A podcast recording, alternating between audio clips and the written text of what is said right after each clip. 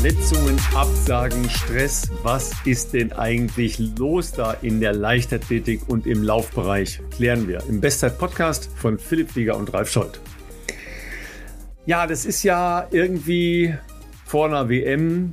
Der sagt ab, die sagt ab, der kommt nicht, der ist kaputt.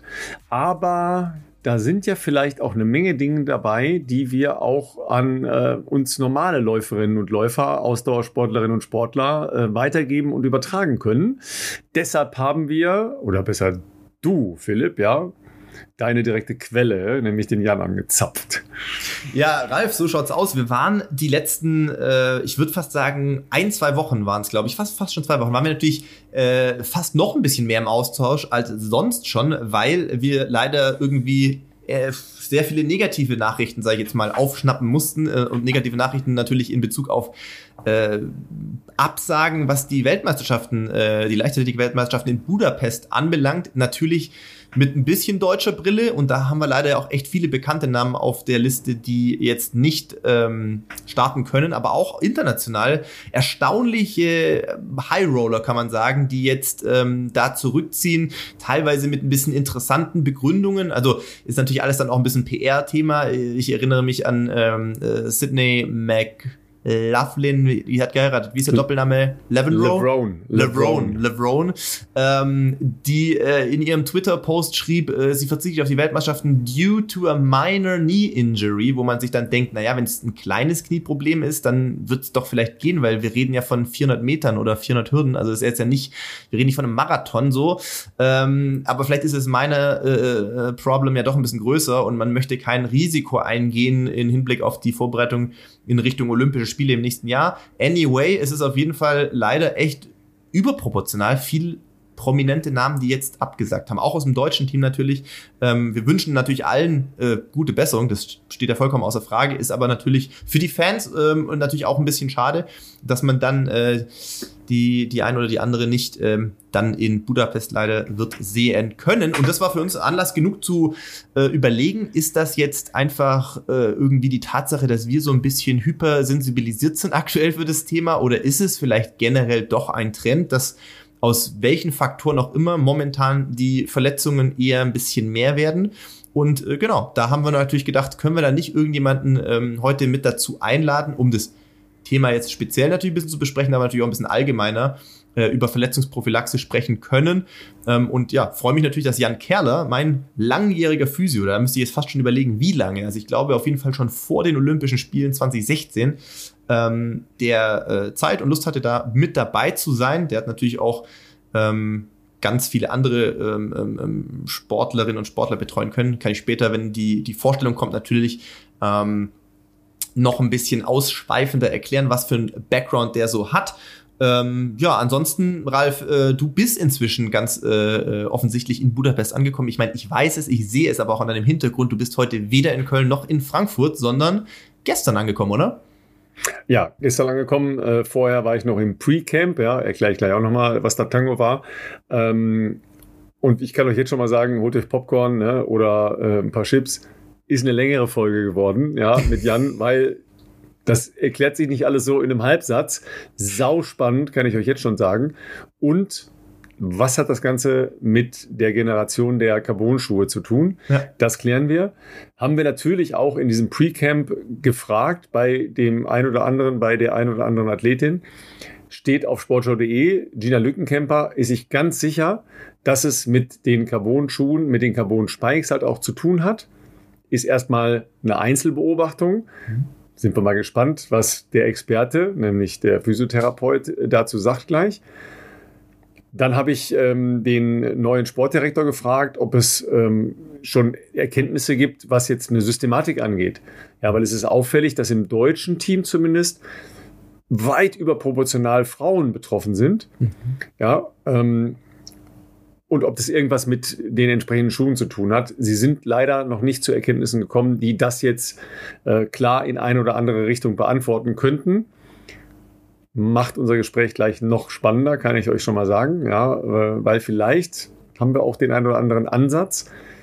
Denn ich bin ganz sicher, dass auch der ein oder andere von euch ein kleines Problem haben könnte. Ähm, ja, dass sich aus vielleicht der Wahl der Schuhe, vielleicht der Unterlassung der ein oder anderen äh, präventiven Maßnahme ergibt, aber es ist sauspannend und ja auch äh, irgendwie leider ein bisschen immer wiederkehrendes Thema. Das ist so. Ja, und Pre-Camp, hast du eigentlich mal ein Pre-Camp gemacht? Ich weiß es gar nicht genau. Doch. Nee, in Rio hast du keins gemacht, ne? In Rio hätte ich gern eins gemacht. Ähm, das äh, ah ja, wurde das mir nicht, ne? von ja. Äh, gewissen Verbandsoffiziellen, ah, okay. damaligen Verbandsoffiziellen dann ich wollte leider... jetzt nicht die nicht Wunden aufreißen. Ich, ich, ich, halte es kurz. Ich sage einfach leider untersagt. ich äh, stehe da classy drüber und sage einfach, es wurde mir leider untersagt aus Gründen, ähm, so dass ich da kein Pre-Camp machen durfte, sondern äh, sage und schreibe zwei Tage vorher anreisen. Ähm, wir haben so ein bisschen ich sag, so eine Art Pre-Camp hatten wir vor der, ähm, vor der Europameisterschaft 2018 in Berlin. Da haben wir uns nämlich getroffen, Ralf, in Kienbaum auch. Ah, ja, äh, da war ich jetzt mhm. auch nicht super lange vorher da, aber ich glaube eine Woche oder so schon. Ähm, klar, für einen Marathonläufer ähm, ist da jetzt nicht mehr viel zu machen. Im Prinzip ist ja da auch nur noch äh, Tapering, äh, Körperpflege, genug Essen, Schlafen, ähm, letzte Bewegchen behandeln lassen. Ähm, ich find's auch aus Teambuilding-Gesichtspunkten sehr gut. Ähm, ich weiß nicht, ich glaube auch nicht äh, in Erding, dass das jetzt verpflichtend war wahrscheinlich, weil ich kenne natürlich auch Marathonläufer oder Ex-Marathon-Kollegen, ich weiß immer nicht, sehe ich mich noch als Marathonläufer oder nicht. Also ich sage jetzt einfach mal Kollegen und ihr wisst, was ich meine. Kollegen, die ähm, eben zum Beispiel eher in St. Moritz sich derzeit aufhalten, auch andere Läufer, Sam Parsons beispielsweise, mein Teamkollege aus dem Marathon-Team Berlin, Johannes Motschmann ähm, und, und weitere, die sind äh, derzeit in St. Moritz, also scheint mir nicht verpflichtend zu sein oder disziplinabhängig vielleicht auch, klar, Sprint und äh, gerade Staffeln, die sollten natürlich sich vorher nochmal ein bisschen äh, äh, auch die Gelegenheit haben, sich äh, wechseltechnisch vorzubereiten. Ich finde es aber ehrlich gesagt auch aus Teambuilding-Gründen äh, echt gut, weil natürlich auch Disziplinbereiche zusammenkommen, die sich unterm Jahr jetzt nicht so wahnsinnig häufig sehen. Und es ist irgendwie immer gut, wenn man mit so einem geschlossenen Team Spirit irgendwie dann auch zu so einem Großereignis fährt, weil am Ende ähm, macht Stimmung in, in der Mannschaft schon auch einen für mich echt entscheidenden Faktor aus, wie man in so Rennen dann oder in, nicht nur in Rennen, in alle Wettkämpfe dann reingeht. Und äh, da erinnere ich mich auch gerne an Amsterdam zurück, glaube ich, die Europameisterschaften auch in 2016 ich hatte damals das Gefühl, ich müsste jetzt gestehen, äh, ich, ich habe keine Ahnung, ob wir im Medaillenspiegel damals jetzt irgendwie gut waren oder nicht so gut waren, aber auf jeden Fall Doch, fand ich den Spirit, glaube ich. Mhm. Ja, der Spirit war geil. Also der war, der war richtig cool. Ähm, auch aus so Disziplingruppen, die wirklich gar nichts miteinander zu tun haben. Also sprich Wurf und Lauf. Also ich weiß, wir haben so sonst nie wirklich viel zu tun, aber das war einfach immer so auf dem Flur in, in, in, im Aufzug, wenn du dann mit den mit den mit den großen starken äh, äh, Männern unterwegs warst. Das war trotzdem immer irgendwie witzig und extrem von gegenseitigem Respekt geprägt, weil die denken sich immer, Alter, du machst gerade äh, zwei Tage vor dem Wettkampf gerade noch irgendwie 15 Kilometer Dauerlauf. What the fuck, wie kann man das überhaupt machen? Für uns natürlich eine der leichtesten Einheiten. Und die gehen aber dafür halt noch mal kurz in Kraftraum und stemmen da, keine Ahnung, 150 Kilo oder 20, ich weiß es nicht, aber auf jeden Fall, wo du dann einfach denkst, der Typ ist einfach zweimal so breit wie ich, wie geht das überhaupt? Und äh, deswegen glaube ich, äh, gerade bei diesen Disziplinbereichen hatte ich zumindest in der Vergangenheit immer die, die, ähm, habe ich immer sehr schöne Erfahrungen gemacht. Also wirklich von, von äh, sehr viel gegenseitigem Respekt und gegenseitiger Unterstützung. Und das war in Amsterdam sehr, sehr cool insgesamt im gesamten Team. Und deswegen glaube ich, dass sowas eine gute Maßnahme ist und hoffentlich in Erding jetzt diejenigen, die dann jetzt auch schon ähm, vielleicht in Budapest sind oder gerade anreisen, ähm, das da mittragen können. Okay, wenn du schon so kommst, ja, dann erzähle ich natürlich noch eine kleine Anekdote aus dem Nähkästchen. Ne? Also Amsterdam ist ja eine sehr, sehr, sehr, sehr schöne Stadt. Ne? Und ja. Budapest jetzt natürlich auch, ja. Und jetzt stellt ihr euch natürlich vor, dass die edle Nationalmannschaft äh, des Deutschen Leichtathletikverbandes ähm, in einem schönen Hotel mit Grachtenblick, ja, in einem ähm, wie auch immer gearteten äh, schönen Teil von Amsterdam untergebracht gewesen wäre.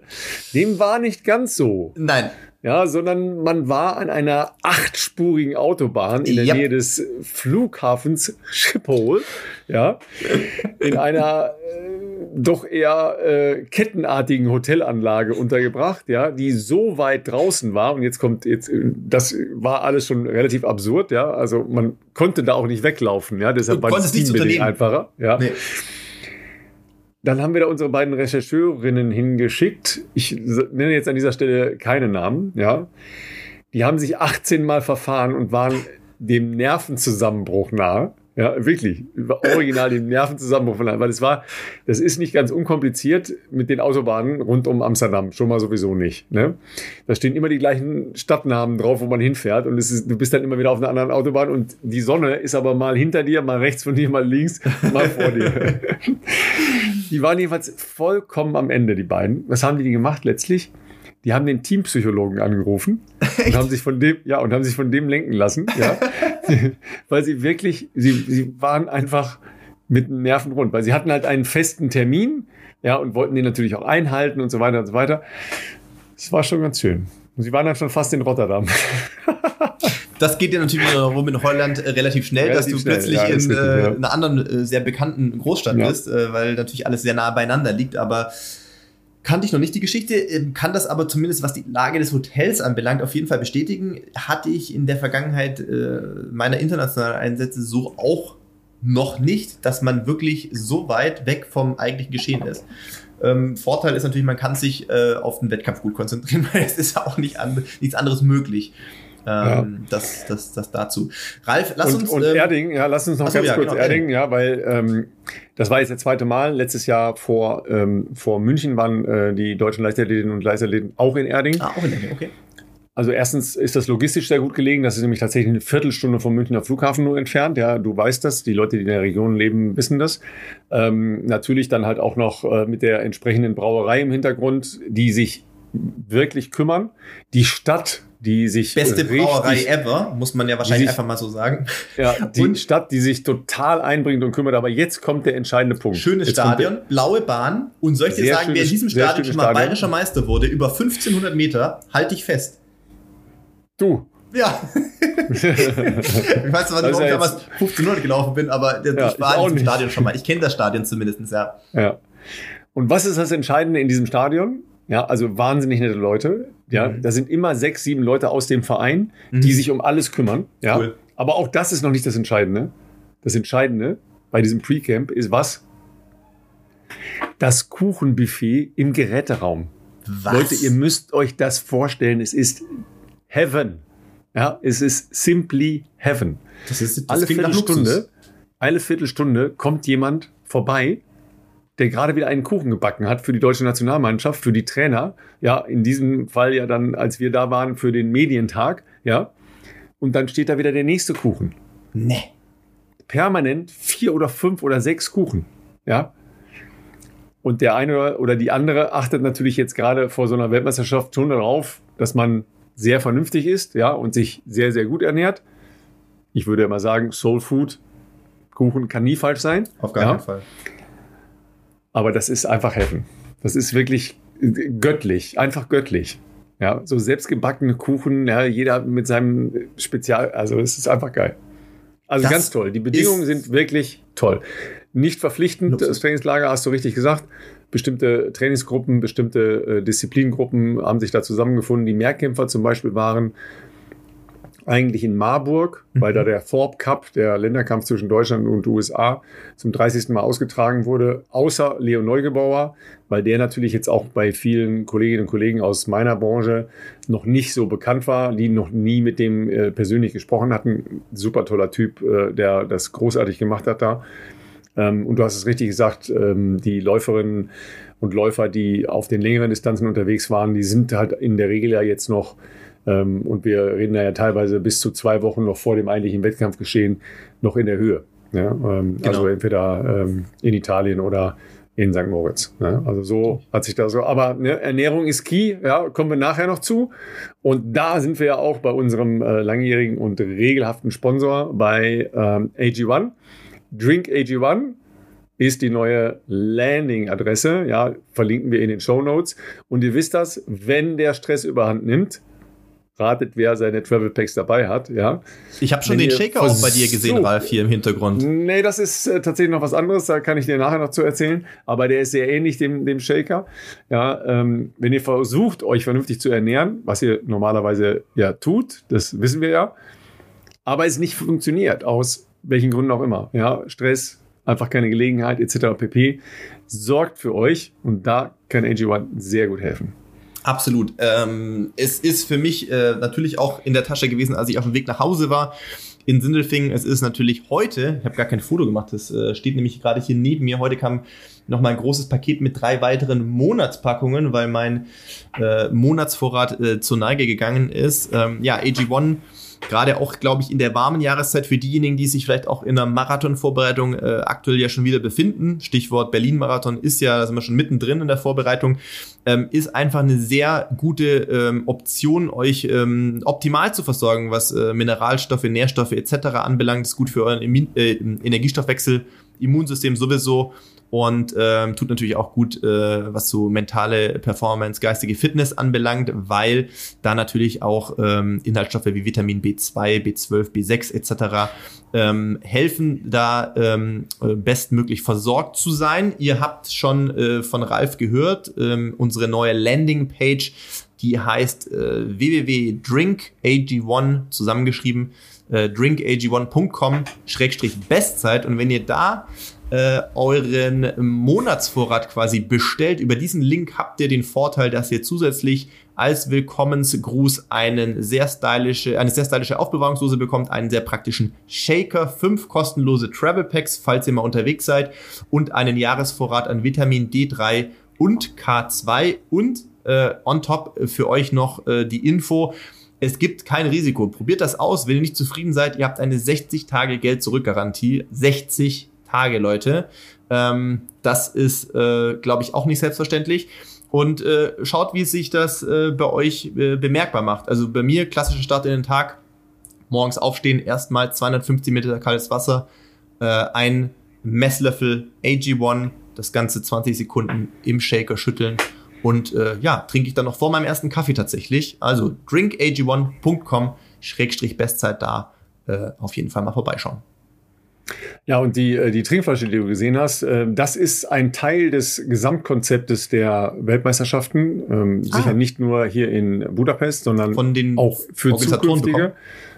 Ja, weil ähm, Nachhaltigkeit, Vermeidung von hm. äh, Müll etc. Ja, wird hier sehr groß geschrieben. Cool. Da muss man sich ja auch nochmal genau hingucken, ob das, was da vermeintlich erzielt werden soll an äh, Einsparungen dann auch tatsächlich passiert, weil machen wir uns nichts vor, es fliegen natürlich ja alle hin aus der ganzen Welt. Das ja. ist natürlich jetzt erstmal, was Nicht Klimaneutrales so. angeht, äh, ein, ein, krasses Minus. Aber ihr könnt euch nicht vorstellen, was sonst an Plastikflaschen allein für die Wasserversorgung für Zuschauer, Athletinnen, Athleten, für Journalisten ausgegeben wurde und äh, ja als, als Müll entstanden ist. Das gibt es nicht mehr. Es gibt Wasserspender nur noch. Deshalb sind alle angehalten, ähm, entsprechend ihre Trinkflaschen mitzubringen. Auch Kaffee. Ja, mhm. Kaffeebecher, äh, könnt ihr euch auch vorstellen, was da für ein Verbrauch ist in so einem Medienzentrum, wenn da so weltweit crazy Journalisten äh, zusammenkommen. Ähm, da, das ist Wahnsinn, was da verbraucht wird. Auch da, du musst deine äh, Tasse selber mitbringen. Und ähm, deshalb ist das Pflicht. Aber die ähm, gab es heute bei einer Pressekonferenz, weil natürlich auch die Leute, die äh, diese Pressekonferenzen veranstalten, wissen, dass hier eben auf äh, entsprechende Einsparungen gesetzt wird und ähm, entsprechend dann Trinkflaschen hoch im Kurs stehen, weil, was macht man gerne mit denen? richtig stehen lassen. Das kann, kann, kann natürlich passieren, ja. Ja, klar. ähm, das ist nee, der Klassiker, schön auf dem Platz stehen lassen. Ne? Ja, nee, die Smart habe ich noch nicht äh, tatsächlich äh, ja. bei der größeren ja, Veranstaltung ja. in der Form gesehen, aber äh, ja, man kann sicherlich über die Reisethematiken diskutieren. Geht nun mal nicht anders, wenn man Journalisten vor Ort haben möchte, um ein Sportevent entsprechend. auch, die, ähm, auch die Athletinnen und Athleten logischerweise. Das sowieso ne? noch, ja klar, so, das, das sowieso. Aber man muss ja dann trotzdem kleine Dinge mal äh, irgendwo ansetzen und das äh, kannte ich so in der Form nicht. Ich kenne noch diese Unmengen an, manchmal ist es ein Partner der Veranstaltung, manchmal ist es gekauft, Unmengen an meistens kleinen 05er genau. Wasserflaschen, die dann natürlich, also muss ich sich vorstellen, in diesen Dimensionen von Tausenden von Menschen da äh, verbraucht werden. Das ist irre eigentlich. Ja. Ähm, es gibt ein, ein Projekt dazu, ähm, wenn ich das noch ganz kurz äh, erzählen darf. Ähm, es wird halt eine ähm, Naherholungszone angelegt mit entsprechenden äh, Bewaldungen, ja, äh, wird neu angepflanzt und so weiter, um den Menschen in Budapest eine zusätzliche ähm, Regenerations-, Bewegungs- und äh, Erholungszone zu bieten. Mhm. Das ist hier schon ganz toll. Äh, ich habe gestern Abend ja schon kurz was gepostet gepostet. Margareteninsel, für alle, die schon hier waren, die wissen, wovon ich spreche. Für alle, die noch nicht hier waren, ja, Philipp, musst du unbedingt mal hin, ist mhm. wirklich großartig. Ähm, es ist halt eine Insel in der Donau drin, die ähm, so groß ist, dass man, wenn man drumherum läuft, sind es, glaube ich, zehn schon. Ja, Wow. es ist ein, ein Leichtathletik äh, also ein, ein Kunststoffbelag in einer Laufrunde komplett draußen drumherum. Innen drin gibt's äh, Freibad, äh, Hallenbad, gibt's Beachvolleyball, gibt's Kraftoptionen, gibt's ein Fußballfeld, gibt's einen Park, alles mögliche. Also einfach fantastisch. Mitten in der Stadt. Ja, das ist ganz toll. Das klingt Ja. ja mega. Ja. Aber da war gestern auch, also wie viele Leute da rumrannten. Ja, und dann gab es ein fettes Gewitter. Also das habe ich übrigens nicht gebucht. Ich habe gar keine Jacke Du hast, dabei. nur, du hast nur Sonne gebucht und Ja, outfit-technisch dich auch nur darauf Ja. quasi äh, vorbereitet sozusagen. Ja, Ich nehme das aber als- was, aber ja, was habe ich gemacht so. als besonders smarten Move? Ich habe nur Handgepäck dabei. Und der Kollege XYZ hat kein Gepäck, weil es leider mit der Lufthansa noch nicht aus Frankfurt geschafft hat. Oh no. Seit gestern. Oh no. ja, Hatte der einen äh, irgendwie gearteten Verbind mehrere, mehrere. mehrere Flüge? Nee, aber mehrere Kolleginnen und Kollegen. Das, das ist echt mal, also das ist ja wieder ein Wunder. Da frage ich mich manchmal, wie kann das dann passieren, wenn du das in einem Flughafen abgibst und die haben nur einen Flug zu machen? Also, Nee, das war schon, war schon ein Verbindungsflug, ne? Die kamen aus Okay. Hamburg, aber Ja, okay. äh, wie auch immer. ja, ist es nicht da. Hätte, es hätte klappen können, hat aber nicht geklappt. Wenn aus Hamburg habe ich schon so eine Vermutung, wer das vielleicht sein kann, aber ähm, ja, dann. Oder ja, wobei es gibt zwei Optionen. Es gibt zwei Optionen. Bei der einen Option Ja, könnte ich mir vorstellen, es, gibt, es gibt mehrere Optionen. Du bist richtig und falsch, aber es gibt mehrere. Wir wollen jetzt hier keine Namen nennen, ja, äh, weil es natürlich logischerweise auch äh, entsprechende Kommentare gab. Ja. Aber was lernt man, was lernt man daraus? Ja. Leichtathleten müssen ihre Spikes mitnehmen ins Handgepäck. Ja. ja. Und dann muss man, wenn man hier ist, vielleicht auch das eine oder andere ins Handgepäck verlagern. Ja. Ich habe mich natürlich extrem äh, reduzieren müssen, aber ich habe gedacht, ah, also ich wollte halt vor allen Dingen gestern Morgen hatten wir einen relativ engen Zeitplan, ja. Ja. Und äh, Gina Lückenkämper war in Erding und ist gestern ähm, dann eben auch schon, nee, gestern, vorgestern, vorgestern schon hierher geflogen. So. Und ich hatte zwischen Landen in München und Beginn unseres äh, Termins mit Gina eine halbe Stunde. Und du weißt selber, wenn man in München dann ans Gepäckband geht, dann ist das schon Wabonk. Da habe ich gedacht, okay, machst du das jetzt? Kriegst du nicht doch die Sachen? Du brauchst ja keine Jacke, du brauchst kein Regenzeug.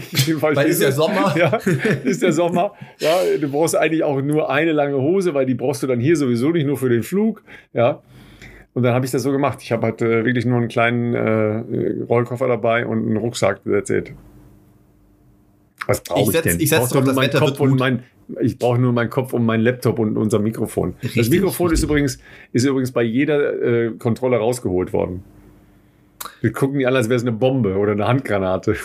die sind nicht gewohnt, dass man mit Podcast-Equipment äh, verreist scheinbar. Nee, nee, offensichtlich nicht. Ne? Immer dann mit diesem Sprengstofftest und so. Das wusste ich vorher schon. Ich habe es dann immer schon rausgeholt. Ja. Und in Münchner Security sind ja diese neuen Geräte, Ja, ja, wo man eigentlich nichts mehr rausholen muss. Richtig, Ne? richtig. Und ich dann gleich aufgemacht, er so nichts rausholen. Ich sage, ich muss gleich sowieso raus, nichts rausholen. Ich sage, Ihr Kollege holt es doch gleich raus. Nichts rausholen. Ich so, ja, alles klar. Durchgeschoben, holen Sie das mal raus, bitte. Ja, ach, I love it. Ah, sehr schön.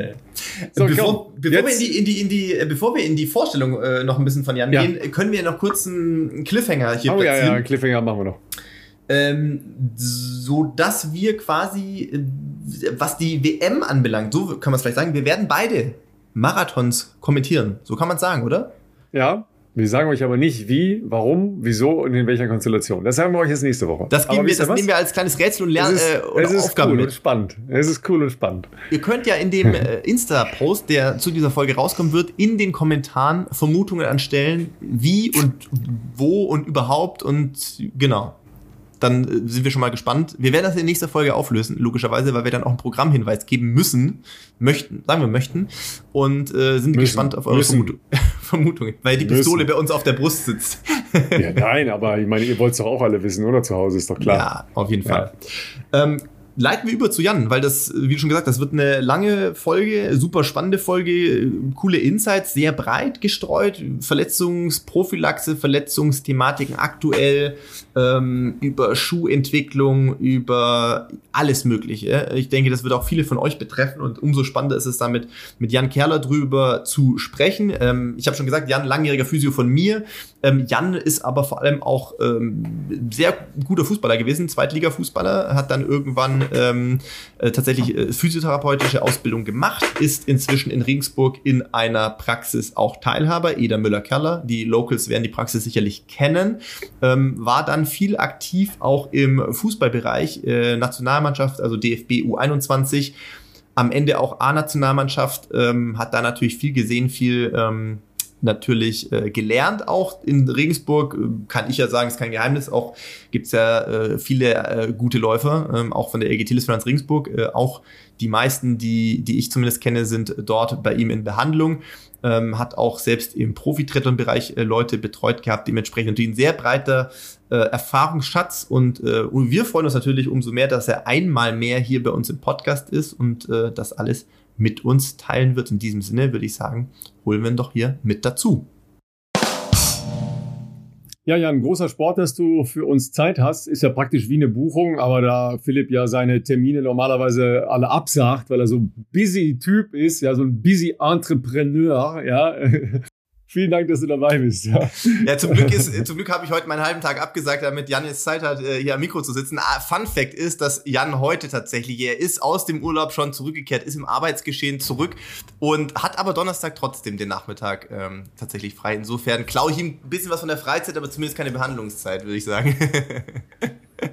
Ja, der war ja, der war ja noch nicht so lange frei, der Donnerstagnachmittag, aber ich habe gedacht, dadurch, dass ihr immer euren äh, Donnerstag euren Podcast aufnehmt, schaufel ich mir den mal frei, falls ihr akut Bedarf habt, äh, genau, dann äh, springe ich ja, da gerne. Pass auf, ich habe gerade echt scheiß Problem mit einer Achillessehne. Ne? Verstehst du diese ganzen typischen Sachen, ja, die ja alle Stimmt ein bisschen mehr Sport treiben. Ich will jetzt noch gar nicht sagen, intensiv laufen, ja, weil das ist es bei mir bei weitem ja. nicht. Ja. Du musst schon erzählen, wie es zustande kam, Ralf, weil das ist so ein ah, Klassiker. Okay, okay. okay. Na, Ausrüsterwechsel. Ja, ist so ähnlich, aber ganz anders. okay. Also ich war eigentlich okay drauf, so mitlaufen. Ne? Ähm, in, in, Hamburg noch sehr schön, da beim Triathlon und so, zweimal äh, um die Alster und so, alles cool. Und dann bin ich äh, in Urlaub gefahren, was ja noch besser ist. Aber das ist ja auch so ein Punkt, da kommen wir vielleicht noch drauf, ja. Dann geht die Anspannung so raus, ne? davor fünf, sechs Wochen ne? so angespannt, Training immer irgendwie so eingebaut. Dann ne, ja. alle Entspannungsfaktoren setzen ein. Und ich habe aber gedacht, ich könnte vielleicht doch mit meiner 14-jährigen Leichtathletik äh, verrückten Tochter Abläufe machen. Und was soll man ja, sagen? Das ist genau der Punkt, wo du sagst. Nicht. Ne? Ja.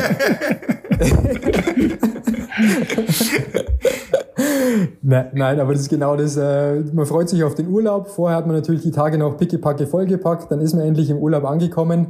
Ähm, und äh, ja, diese ganzen Stressfaktoren und die ganzen intrinsischen ähm, Geschichten, die natürlich vielleicht von dem einen oder anderen Wehwehchen ablenken, die kommen dann oftmals im Erholungszustand dann richtig zum Vorschein. Ne? Und Achillessehne, ich meine, das ist ja so ein Paradebeispiel.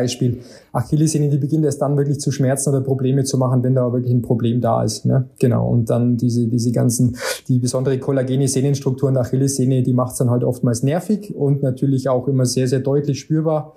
Aber ja, gibt es ganz gute Möglichkeiten, wie man das dauerhaft in den Griff also, bekommen da kann. bin ich natürlich hochgradig interessiert. Hochgradig ja, interessiert. Ähm, das, da müssen wir auf jeden Fall Jan auch natürlich zu Wort äh, kommen lassen, weil das wird sicherlich für einige, die hier zuhören, äh, denke ich doch interessant sein. Ist jetzt doch ein Laufklassiker. Man muss natürlich sagen, Ralf, gut ist ja, dass wir auch nochmal die Leute hier mitnehmen. Als Ex-Sprinter finden ja Abläufe in deinem sportlichen Alltag ja auch super regelmäßig noch statt. Ne? Also ähm, es war eine gut vorbereitete, ähm, wie soll ich sagen, gut vorbereitete Trainingseinheit mit einem jungen Sporttalent, würde ich sagen, oder? Ja, das ist ja, glaube ich, die nächste Gefahr. Ähm, ich meine, es macht das wirst, wirst, du mir, das wirst du mir, Jan, äh, sicher gleich bestätigen. In meinem Hirn ist das ja alles noch drin. Ja, stimmt. Ja. ja? Aber mein Bindegewebe sagt, ja. hast du noch alle Tassen im Schrank? Ja? Richtig, ja. So kommen wir halt vom gefühlten zu Alter, vom gefühlten Alter zum wirklichen äh, biologischen Alter. Ja, ne? Okay, genau. ich muss jetzt auch Und weg, weil ich habe jetzt gleich Seniorentee.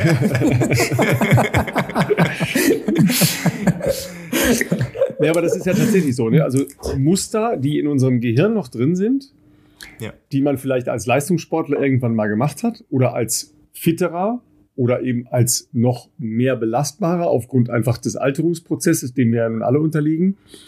Die funktionieren ja. von, den, von den Synapsen noch, die sind dann auch irgendwann wieder da, Bewegungsmuster und so weiter funktionieren noch. Aber das, was da dran ja auch noch funktionieren muss, also Bänder, Sehnen, Gelenke, Bindegewebe etc., warum macht das nicht mehr mit?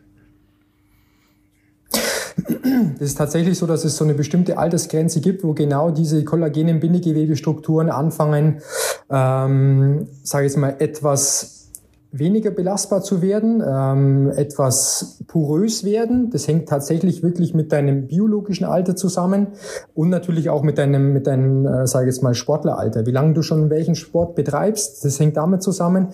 Was die wenigsten wissen, ist schon, dass man irgendwann einmal seinen Bewegungsalltag an das biologische Alter auch anpassen muss. Das heißt, bestimmte Bewegungsmuster, genau das, was du beschrieben hast, die für dich äh, völlig automatisch waren, ähm, die muss man irgendwann mal versuchen neu zu programmieren. Und man muss auch das das Bindegewebe versuchen neu zu programmieren. Das heißt, du brauchst andere Belastungsreize.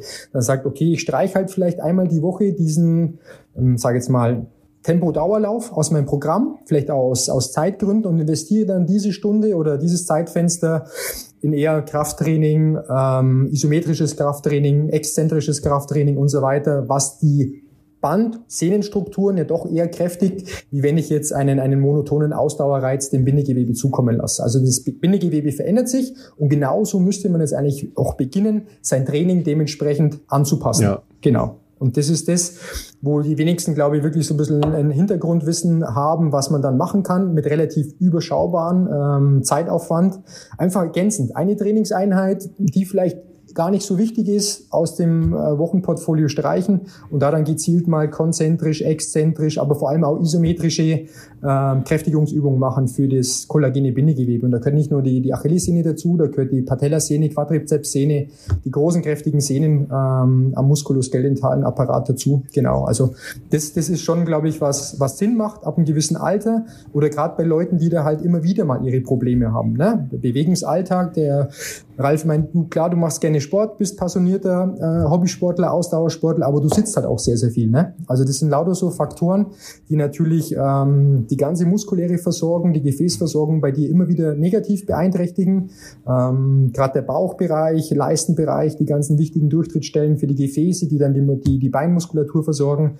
Ähm, also man muss es einfach anpassen. Das ist, glaube ich, wirklich so ein bisschen einer der Schlüsselaspekte, um diesen lästigen Beschwerden ähm, entgegenzuwirken. Ist ja jetzt immer äh, schwierig, sag ich mal, mit so Ferndiagnosen oder Empfehlungen, aber ich glaube, Ralf, äh, korrigier mich, wenn ich falsch liege, du, es ist, also die Leute, die hier schon seit drei Jahren den Podcast hören, die kennen natürlich die Geschichten. Also bei Ralf kommt es tatsächlich jetzt nicht regelmäßig, aber sagen wir mal in Abstand von halben, dreiviertel Jahr ist schon immer die gleiche Achillessehne immer mal wieder ein bisschen beleidigt, oder? Oder ist es wechselseitig?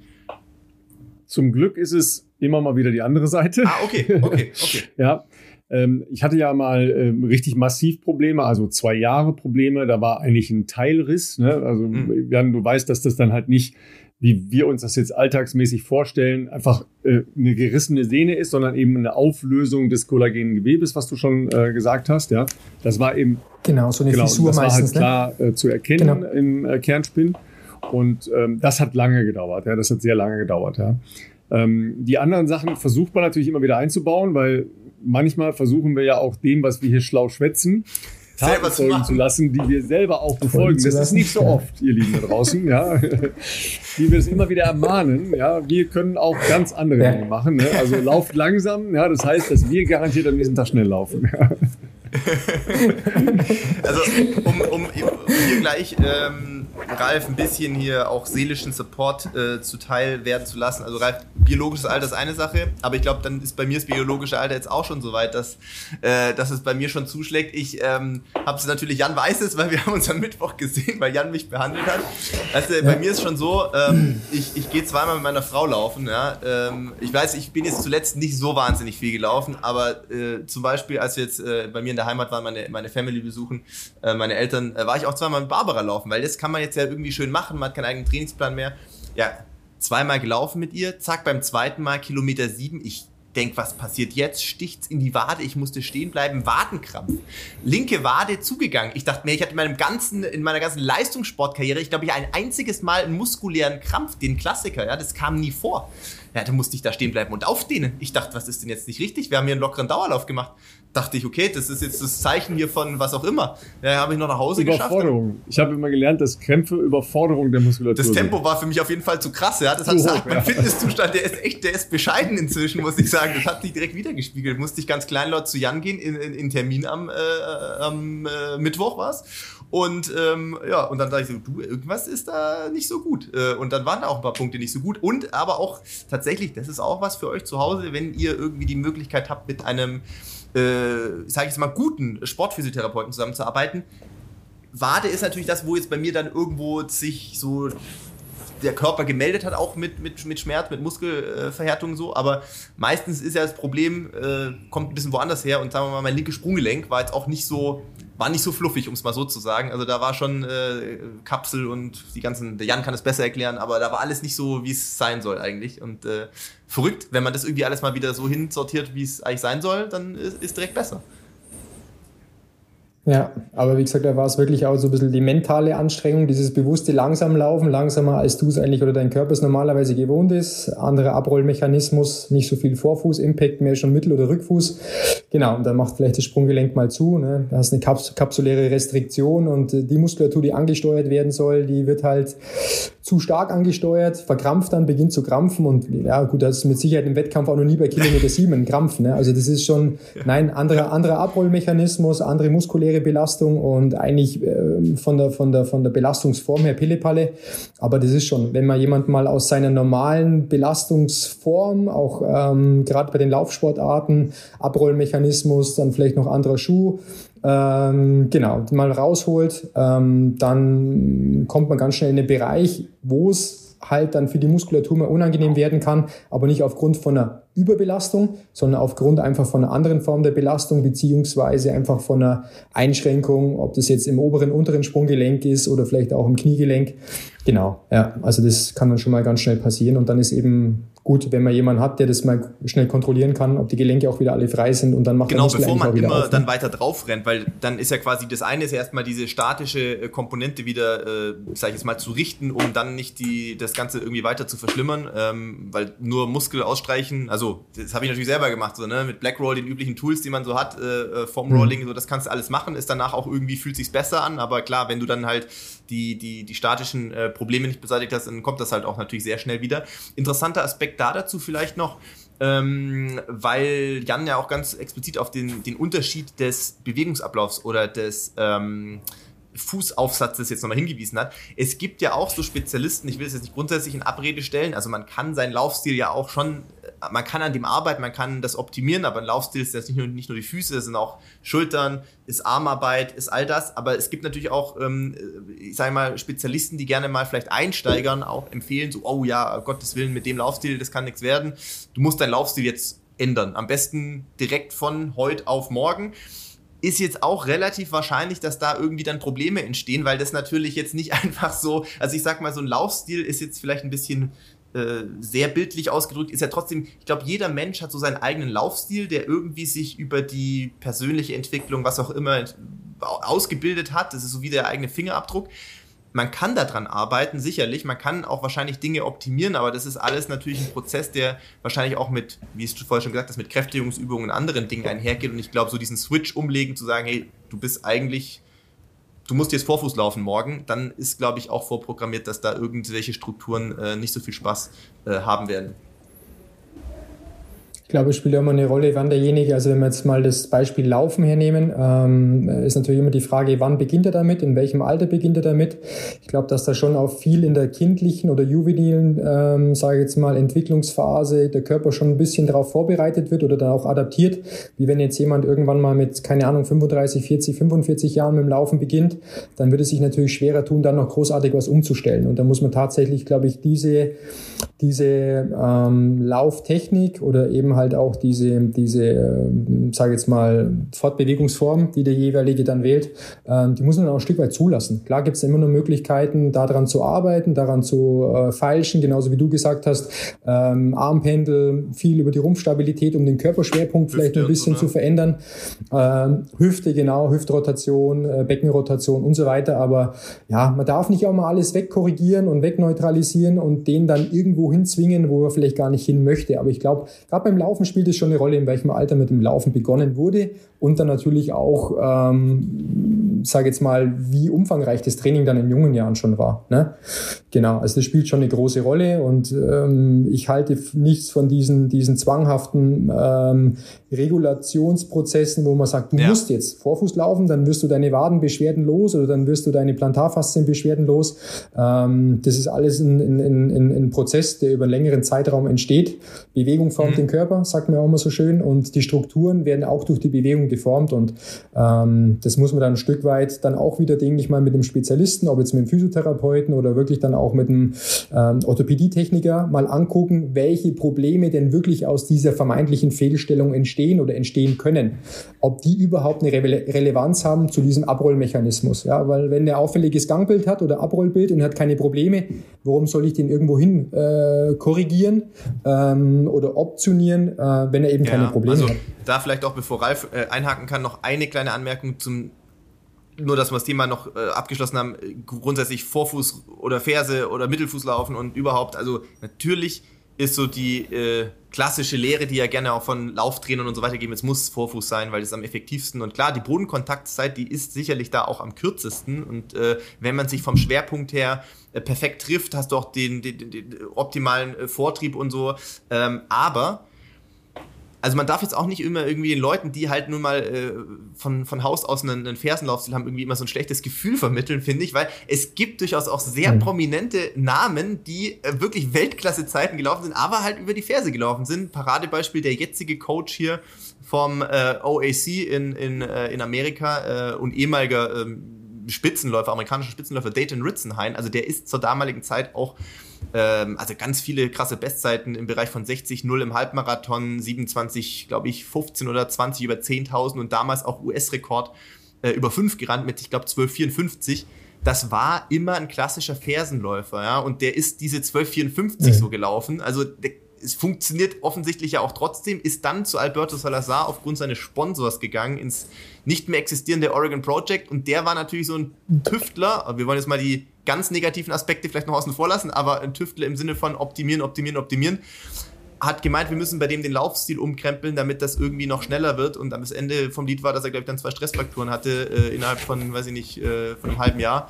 Weil dieser Körper natürlich, der, das war kein junges Alter mehr, der war ja in dem Bereich schon Ende 20, Anfang 30 und dann aus jemandem, der sonst wahrscheinlich schon 160, 180 oder noch mehr Kilometer die Woche rennt und das auf einem krassen Niveau, das lässt sich jetzt nicht so von heute auf morgen einfach machen und äh, hat ihm, glaube ich, auch eher das Karriereende dann ein bisschen versaut, so sag ich mal.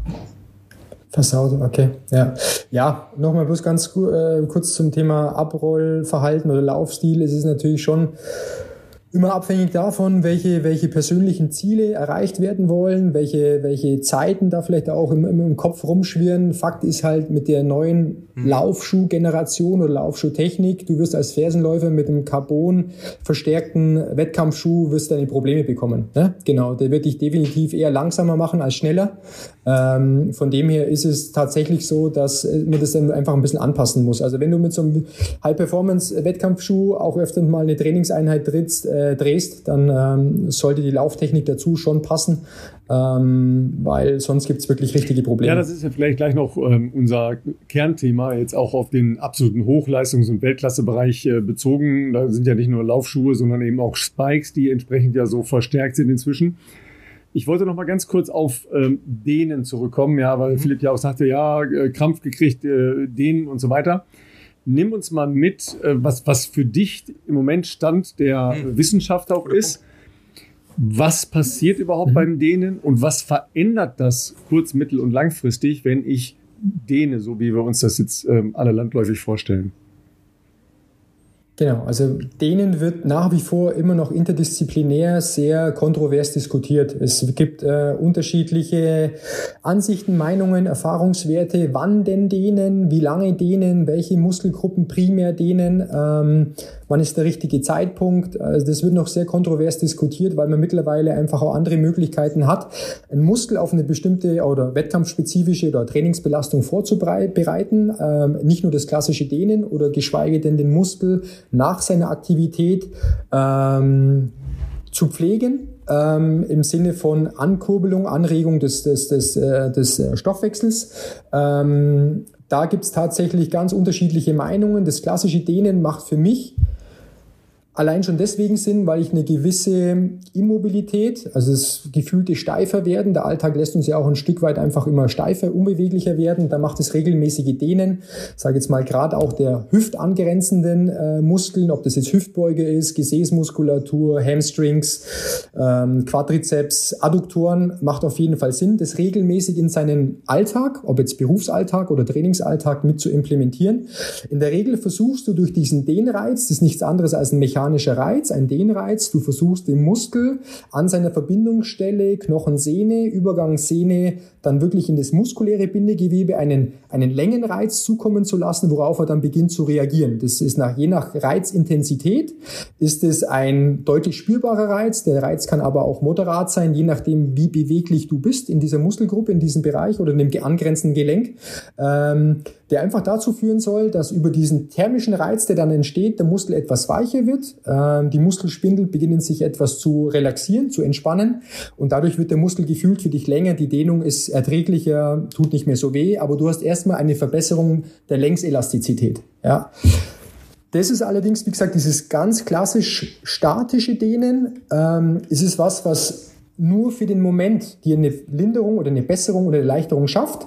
Wenn ich jetzt versuchen möchte, den Muskel dauerhaft beweglicher, elastischer äh, zu machen, dann müsste ich eigentlich auf eine andere Ebene switchen. Äh, Philipp kennt es auch, haben wir auch öfters mal gemacht, ähm, dass man einfach versucht, eine nächsthöhere Ebene, die neurogene Ebene ähm, zu rekrutieren. Da muss man dann versuchen, eine ähm, Längselastizitätsverbesserung des Nervengewebes zu erzielen. Da gibt's ganz einfache äh, Tools und Möglichkeiten, wo jeder auch zu Hause machen kann, ähm, indem man einfach versucht, ähm, dem Rückenmark, ähm, dem Nervensystem äh, einen Längenreiz zuzukommen lassen. Der ist manchmal statisch, der kann aber auch intermittierend sein.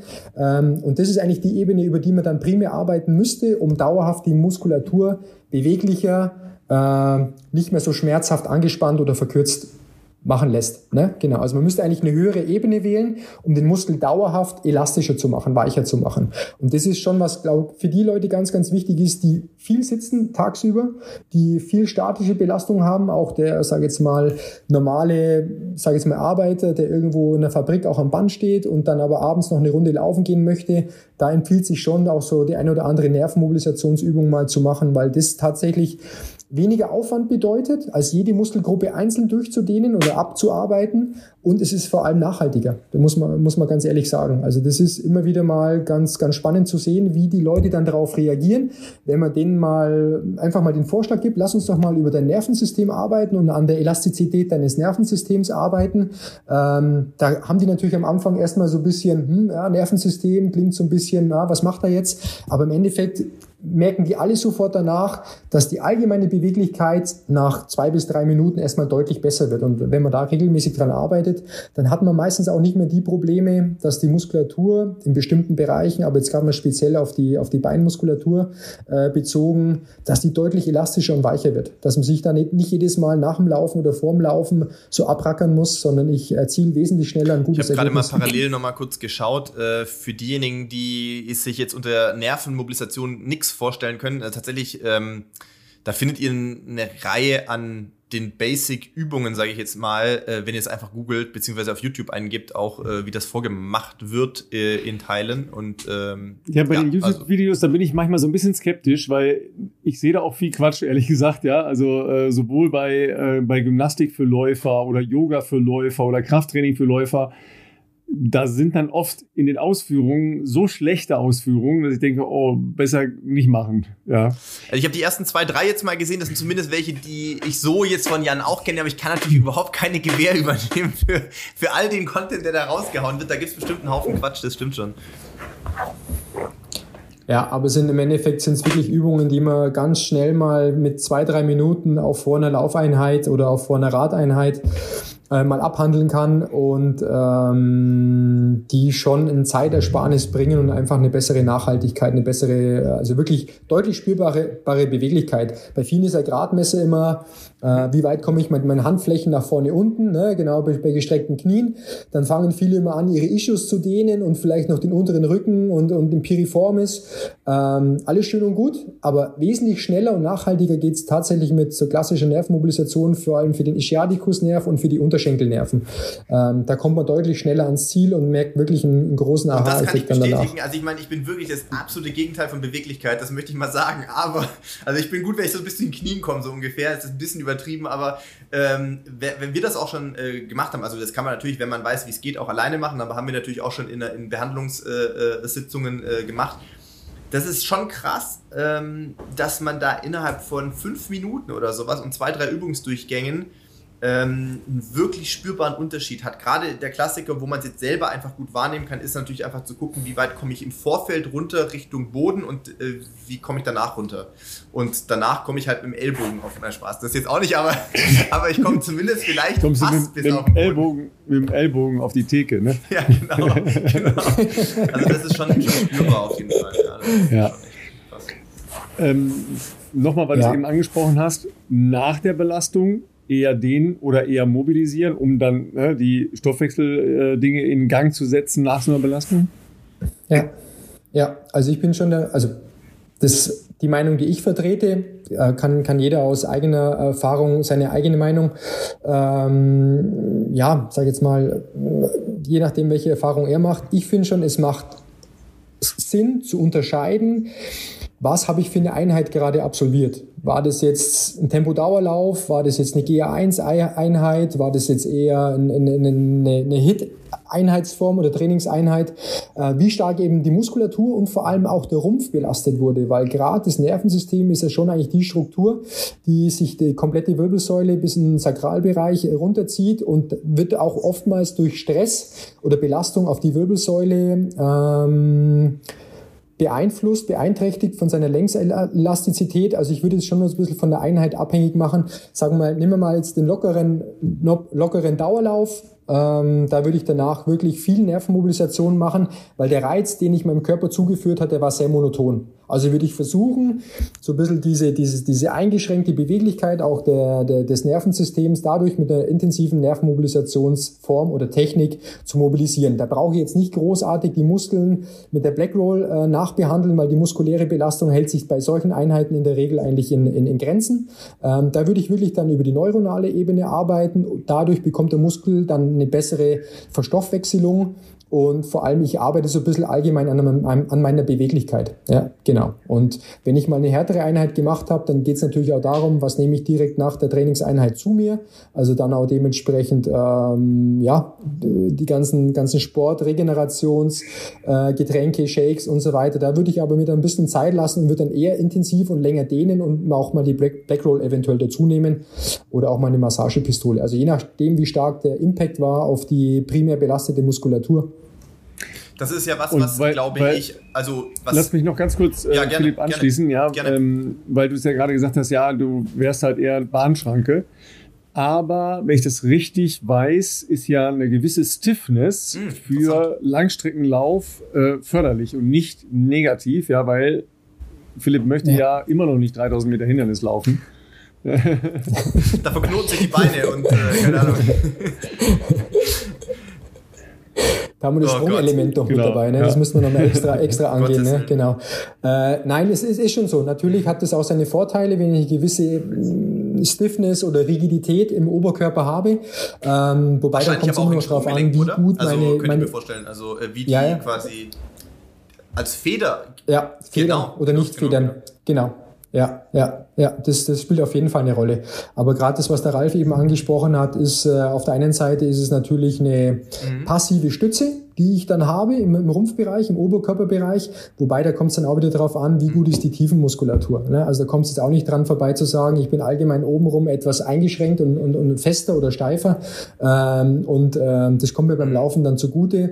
Es kann dir vielleicht von der Körperhaltung kannst dir vielleicht zugutekommen, aber ähm, schließt jetzt auch das spezifische Rumpfmuskeltraining fürs Laufen nicht unbedingt also, aus. Ich überlege gerade, mit wem ich damals darüber gesprochen hatte, die auch gesagt haben, dass es wirklich ganz früh ähm, ich sage jetzt mal, ist immer schwierig über diesen Talentbegriff zu sprechen, weil ich sehe Talent immer äh, viel breit gefächerter, habe ich glaube ich auch schon mal gesagt, als jetzt reine körperliche Merkmale. Sprich, du machst jetzt einen, eine Leistungsdiagnostik oder du machst einen, äh, was auch immer äh, und sagst dann, das ist jetzt ein Lauftalent oder das ist ein äh, bei der Leistungsdiagnostik ist nicht, aber wir machen einen Sprinttest oder einen 30 Meter Fliegen und das ist jetzt ein Sprinttalent.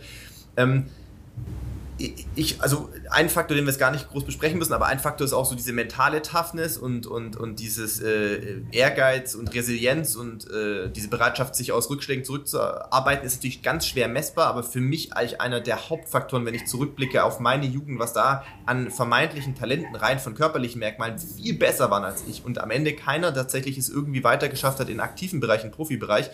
Ich meine aber auch zum Beispiel diese, ich könnte mir vorstellen, dass diese genetische ähm, Voraussetzung, die bei jedem Körper natürlich anders ist. Manche sind von Haus aus einfach elastischer, beweglicher und manche sind eben eher unbeweglicher, steifer. Ich glaube, dass das schon relativ stark ähm, dann äh, vorgibt, in welchen Sportarten du womöglich später, ich sage jetzt mal in Anführungszeichen, wie auch immer, muss man ja nicht wollen, aber erfolgreich sein kann. Also ich glaube, dass zum Beispiel jemand, der äh, extrem guter Turner oder Turnerin ist, heute jetzt so, gar keine Chance gehabt hätten, glaube ich, dann wahrscheinlich in einem Laufbereich richtig erfolgreich zu sein. Ich überlege gerade, welche anderen Sportarten mir einfallen, wo eine, eine gewisse Stiffness ähm, vielleicht sogar also förderlich ist. Es muss sich natürlich die Waage halten. Natürlich, je, je, steifer man ist, desto höher wird natürlich bei steigendem Kilometerumfang oder bei steigenden Intensitäten auch irgendwo immer ein bisschen das Verletzungsrisiko. Aber ja, mir fällt nicht ein, mit, mit welchem Arzt ich da mal drüber gesprochen habe, der sagte, wenn du super beweglich wärst, also von den von, von den Kapseln, von den Gelenken, von, von Sehnenlänge sozusagen oder wie auch immer man das definieren möchte, ist extrem nachteilig, wenn man sich dann überlegt, dass du 42 Kilometer rennen musst und jedes Mal dein Sprunggelenk total beweglich ist, sondern das, dieses, dieses Zurückgeben sozusagen ist halt tatsächlich äh, eigentlich ein Merkmal, was für Laufen zum Beispiel, wenn wir es da bleiben wollen, gut ist. Und ich könnte mir zum Beispiel vorstellen, bei Sprinten ist es wahrscheinlich doch ähnlich. Ich meine, natürlich ist es viel, viel kürzer, aber die Kräfte, die da wirken, sind ja noch viel, viel extremer. Und wenn da alles super weich und so wäre, das kann ja eigentlich kann kein Vorteil sein, weil da ganz viel Energie dann ja eigentlich verloren geht, so wie man sich ja bei klassischen Federn sich das so vorstellen würde. Das ist ja das Schöne beim, äh, beim Triathlon. Ne? Du musst ja alles drei machen, ja. Und Schwimmer haben, äh, also jetzt, ne, ich weiß das ja von meinen Mädels, ja, ja. Schwimmer sind halt extrem flexibel, gerade in den Füßen. Ja? Ah, okay, in den Füßen, ähm, okay. okay. Extrem ja. flexibel in den Füßen. Und die haben eine ganz ähm, andere Belastungsanfälligkeit, ähm, mhm. wenn die anfangen zu laufen. Okay. Ja, weil diese Flexibilität und natürlich auch, die sind ja durch das viele Schwimmen nicht so stoßbelastungsresistent wie jemand, der immer gelaufen ist. Mhm. Ne? Also das müssen die schon anders herleiten, als wenn du vorher zum Beispiel Handball gespielt hast oder ähm, keine Ahnung, irgendeinen anderen Ausdauersport hast, wo du auch einen Impact hattest. Ja, aber bei Schwimmen hast du ja keinen Impact. Ja, das ist halt ein Punkt, das ja. macht es halt auch so schwer, wenn du in einem Triathlon erst geschwommen bist, dann Rad gefahren bist, also keinen Impact hattest und dann plötzlich anfängst zu laufen. Mhm. Deshalb ist das halt auch so ein, so ein Übergang, der äh, am Anfang schwer ist und den man extrem trainieren muss. Ja, also ich denke auch, das ist genau wieder der Punkt, den wir vorhin schon mal ganz kurz angesprochen hatten. Einfach die Bewegung formt den Körper und wenn man in jungen Jahren mit einer Sportart beginnt, dann formt es natürlich auch das ganze muskuloskeletale System, das formt dann auch die Beweglichkeit, je nachdem wie stark der Impact ist ähm, auf, die, auf, auf die Gelenke. Dafür haben wahrscheinlich der, der, der, der Läufer, wenn der dann mit dem Triathlon-Sport beginnt, dann wird er irgendwann mal trotzdem im Wasser merken, bei der Beinbewegung, dass er da immer öfters mal die Waden spürt, ne? weil ja, natürlich da einfach nicht so viel Beweglichkeit hat im oberen ja, Sprunggelenk. Ganz so vornehm, ganz so, ganz so vornehm wird das mit mir äh, nicht gemacht, ja, ähm, sondern da wird einfach gesagt, ey, du hältst die Füße, als wären da zwei Haken im Wasser. genau. Ja, klar. Sich, ne? Aber den Vortrieb, ich ne? kann das halt ja meinen Fuß ja, nicht genau. so weit flexen. Ja, ne? genau. das, das, kann ich halt einfach nicht. Ich auch nicht. Ja? Genau. Genau. Ja. Genau. Also das ist schon, wie gesagt, mh, hm, spielt immer eine Rolle, mit welcher Sportart man in jungen Jahren schon begonnen hat. Und ähm, ja, aber äh, das ist wirklich, also da ziehe ich jeden Hut, den ich zu Hause habe, ziehe ich vor den Triathleten, die das auf dem professionellen Bereich mach, machen, egal ob das aus dem Schwimmsport kommt oder aus dem Laufsport oder vielleicht sogar mit dem Fahrradfahren begonnen hat, weil den Aufwand, den die ähm, Jungs und Mädels da betreiben müssen, um dort an den Kleinigkeiten und Feinheiten zu feilschen. Und da geht es jetzt nicht nur, was ist besser vorm Training, nach dem Training, sondern die machen so viel Techniktraining und so viel Analyse, Bewegungsanalyse. Also da ziehe ich schon den Hut davor, weil es sowas von zeitaufwendig ist und du immer was finden wirst, wo du sagst, hm, das könnte noch ein bisschen bisschen besser sein. Und das ist schon, äh, schon echt eine große Kunst, ja. Da an allen drei Disziplinen ähm, die, die, die, sag ich mal, Altlasten oder die Lasten, die man mit sich rumschleppt, möglich auszumerzen. Ja, muss man jetzt vielleicht dazu sagen, ähm, also Leute, die den Podcast äh, schon länger hören, wissen ja, dass Jan hier auch schon mal zu Gast war. Da haben wir natürlich schon mal vorgestellt. Also ich meine, Jan, äh, du hast selber auf einem sehr hochklassigen Niveau früher Profifußball gespielt und hast ja auch lange für die Fußballnationalmannschaft äh, auch als Physio unter anderem gearbeitet, neben natürlich der, der eigenen Praxis, die ihr ja auch zusammen habt in, ähm, in Regensburg. Ähm, aber du bist ja durchaus auch schon mit äh, ganz vielen anderen Sportarten ja auch äh, logischerweise in, in, in Berührung gekommen, auch als Therapeuten. Ja klar, okay, wir, klar, logisch laufen. Dann haben wir in Regensburg noch einen sehr erfolgreichen Laufverein mit der, mit der äh, LG Telefinanz Regensburg. da kennen wir auch natürlich die Leute, die hier regelmäßig zuhören, wissen, dass da natürlich so Leute wie Miriam Dattke, Simon Boch und weitere trainieren. Und aber auch Profi-Triathlon-Bereich, auch da äh, hast du ja schon, äh, weiß nicht, ob wir es Namen nennen müssen oder nicht, aber auf jeden Fall auch schon mit Profi-TriathletenInnen sozusagen äh, ähm, schon gearbeitet und hast da natürlich auch die Einblicke gehabt. Das stelle ich mir eh krass vor, dass man dann als, als Therapeut so flexibel sich ja auch einstellen kann, weil die Bedürfnisse sind ja schon teilweise wahrscheinlich anders. Okay, Laufen ist Laufen so, da wirst du jetzt natürlich, hast schon, ich, ich sehe es immer bei den kenianischen Physios, also ich will jetzt das gar nicht in irgendeinen Vergleich stellen, weil die haben eine andere Ausbildung wie du, wahrscheinlich haben sie gar keine offizielle Ausbildung, aber ich meine, die sind tatsächlich, das ist erstaunlich, du kommst dann teilweise zu einem kenianischen Physio, den du davor noch nie gesehen hast und stellst fest in der Behandlung, und der hat jetzt keine, was weiß ich, Diplom oder sonst irgendwas hier gemacht in Europa, äh, und stell dich fest, der ist gar nicht mal so schlecht, wenn es jetzt um, sag ich mal, geht es jetzt vielleicht noch nicht um osteopathische Sachen, aber um so Basic Needs in einer, in einer muskulären äh, Behandlung, sage ich jetzt mal, ist der relativ ne? gut und genau. findet relativ schnell so die Sweet Spots. Dann denkst du immer, hä, wie geht das? Aber man muss natürlich auch sagen, es ist bei denen halt einfach sehr viel Learning by Doing und die haben natürlich nur hochklassige äh, Weltklasseläufer, die die behandeln. Die kennen gar nichts anderes. Und dementsprechend, da siehst du ja schon sehr häufig bei dem Typ Läufer, Läuferin, ähm, immer wieder gleiche äh, Mechanismen und, und, und, und, und auch äh, Problempunkte, Achillessehne, Plantarsehne, Läufe, Knie, äh, Piriformis, whatever. Ähm, aber genau, dass du natürlich bei Fußballern, da haben wir natürlich in der Behandlung schon oft drüber gesprochen, das sind ja teilweise ganz andere Sachen, äh, die da beansprucht sind. Nicht, dass es da nicht auch mal ein Achillessehnenproblem geben kann, aber einfach durch die ganz andere Form der Belastung. Es ist natürlich sehr viel mehr in alle Richtungen wo Kräfte wirken. Laufen monoton geradeaus oder im Kreis oder wie auch immer da wirken ja ganz andere Kräfte. Dann bei so einem Schuss mit Standbein und so weiter, das sind ja, da haben wir oft über Adduktoren-Sachen und sowas gesprochen, was ich ja spannend finde. Und, und im Triathlon ja dann wieder andere Geschichten. Ich glaube, wenn du halt äh, so viele Stunden auf einem Rad verbringst, ich glaube, das ist ja auch für die Gesamtsteifheit und, und gerade Ischias stelle ich mir das auch nicht so geil vor, wenn du danach dann irgendwie laufen sollst. Ähm, das, das, lernt man das ja nicht auf dabei, einer, das lernt man ja nicht auf einer Schule wahrscheinlich, sondern das ist ja auch Learning by Doing irgendwie, oder? Ja, das, äh, das Schönste übrigens ähm, beim, beim, Triathlon ist ja, ähm, wenn die länger tatsächlich gefahren sind, ja, ja, Rad, ja.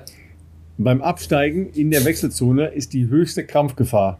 Die können danach dann noch laufen, ja, ja, aber dadurch, dass du da so eingeschränkt, ja einfach äh, ne, bewegungseingeschränkt da drauf sitzt auf dem Fahrrad, also auf dem Zeitrad ja noch mehr, weil du halt noch stärker nach vorne gebeugt da drauf hängst, ja, das ist die, äh, die höchste Gefahr, um einen Krampf zu kriegen.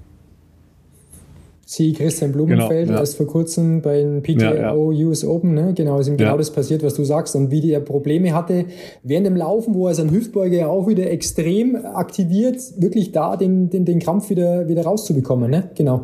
Nein, aber das ist ja so ein bisschen auch als Sportphysiotherapeut oder wenn man in der Sportmedizin tätig ist, glaube ich, für jeden Arzt, der unterschiedliche Sportarten betreuen darf oder Sportler aus unterschiedlichen Sportarten betreuen darf, das Salz in der Suppe, dass du es mit unterschiedlichen Bewegungsmustern zu tun hast, dass du es mit unterschiedlichen sage jetzt mal, äh, Schwachstellen zu tun hast. Ähm, der Fußballer an sich, ob jetzt ob auch jetzt der Handballer oder auch der Basketballer in der multidirektionalen Ballsportart, ja, den guckt man natürlich auch ganz anders an. Und da haben wir auch schon beim letzten Mal, glaube ich, drüber gesprochen, was ist wichtig eigentlich dann, wenn man solche Sportler oder solche Athleten regelmäßig betreut oder betreuen darf. Ja, der Fokus liegt immer eigentlich auf der Prävention. Beschwerden gar nicht so ähm, aufblitzen zu lassen, dass die dauerhaft eine Problematik äh, bekommen, dadurch bekommen oder eine längere Wettkampfausfallzeit äh, äh, dadurch bekommen, sondern man ist eigentlich immer schon Versuch, am Versuchen, diesen einen Schritt voraus zu sein, bevor es dann zu spät ist. Und dadurch ist es, also was schon hilft, ist, wenn man den Wettkampf, äh, wenn man den Athleten nicht nur in der, in der Kabine, in der Behandlungskabine betreut, sondern auch wirklich draußen mal mit dabei ist beim Training, weil da kann man schon oftmals sehr, sehr viel erkennen. Ist in der Praxis aber, mein Philipp, du weißt es auch, ich wäre auch öfters gerne mal bei einem Long Run dabei gewesen, aber zeitlich halt oftmals auch schwierig, vor allem am Wochenende. Zu der Zeit habe ich noch geschlafen, wo du an der Frühschicht unterwegs warst, bevor wir unseren Hund hatten.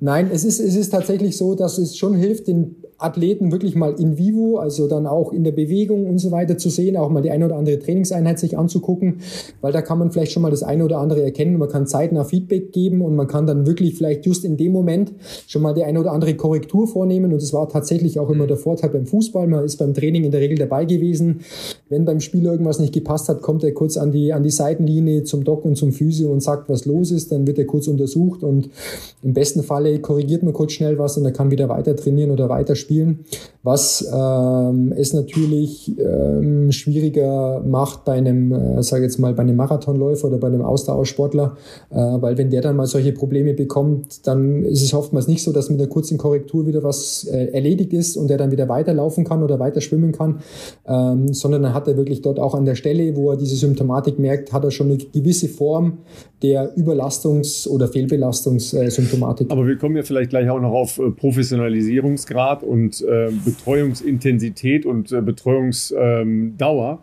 äh, eben von Physiotherapeuten, von medizinischem ähm, ähm, Personal und so weiter. Die Jungs, du hast Blumenfeld angesprochen, Fodeno und so weiter, die reisen schon mit ihren eigenen Physios. Ne? Also das, ja. das ist natürlich ja. ein krasser Unterschied zu ähm, Leuten, die ja. sich das wirtschaftlich einfach nicht leisten können. Ja, die haben natürlich auch Absolut. kurz drüber gesprochen. Ja, die haben natürlich auch ein Trainingsalter, ein Belastungsalter, das natürlich erheblich ist. Da reden wir teilweise ja über 20 Jahre plus das wirst du nicht schaffen, ja. wenn du nicht dauerhaft so begleitet wirst, ja, im präventiven, im pflegenden äh, Bereich, neben den harten Belastungen, die du machst. Und da sehe ich natürlich dann auch ähm, hier bei der WM dann Leichtathleten, die im Weltkonkurrenzkampf sind, da ist das, da ist das ganz weit weg, dass sie sich das leisten könnten, Richtig. ja, das permanent mhm. in Trainingssituationen, selbst in äh, Trainingslagersituationen, das nicht unbedingt äh, gewährleistet ist, dass da eine dauerhafte, individuelle, persönliche Betreuung stattfindet. Ja, das ist schon ein Riesenunterschied. Ne? Ja, du weißt genau. es selber, ja? ja? Natürlich, also es ist, es ist, ich würde ja sagen, oder du hast es ja selber gesagt, im Triathlon auch das Top, keine Ahnung, Top 10 Prozent, wahrscheinlich nicht mal Top 10 ja, weniger, weniger ja, ja, Genau, die halt natürlich so erfolgreich sind oder in der Vergangenheit waren, dass sie natürlich diese wirtschaftlichen Ressourcen haben, eben mit einem Coach, mit, äh, was weiß ich, wen sie noch als Staff dabei, mit einem Physio etc. zu diesen Wettkämpfen zu reisen. Das ist natürlich über äh, Vereinssport, nehmen wir jetzt mal am prominentesten in Deutschland, äh, ist das sicherlich der Fußball.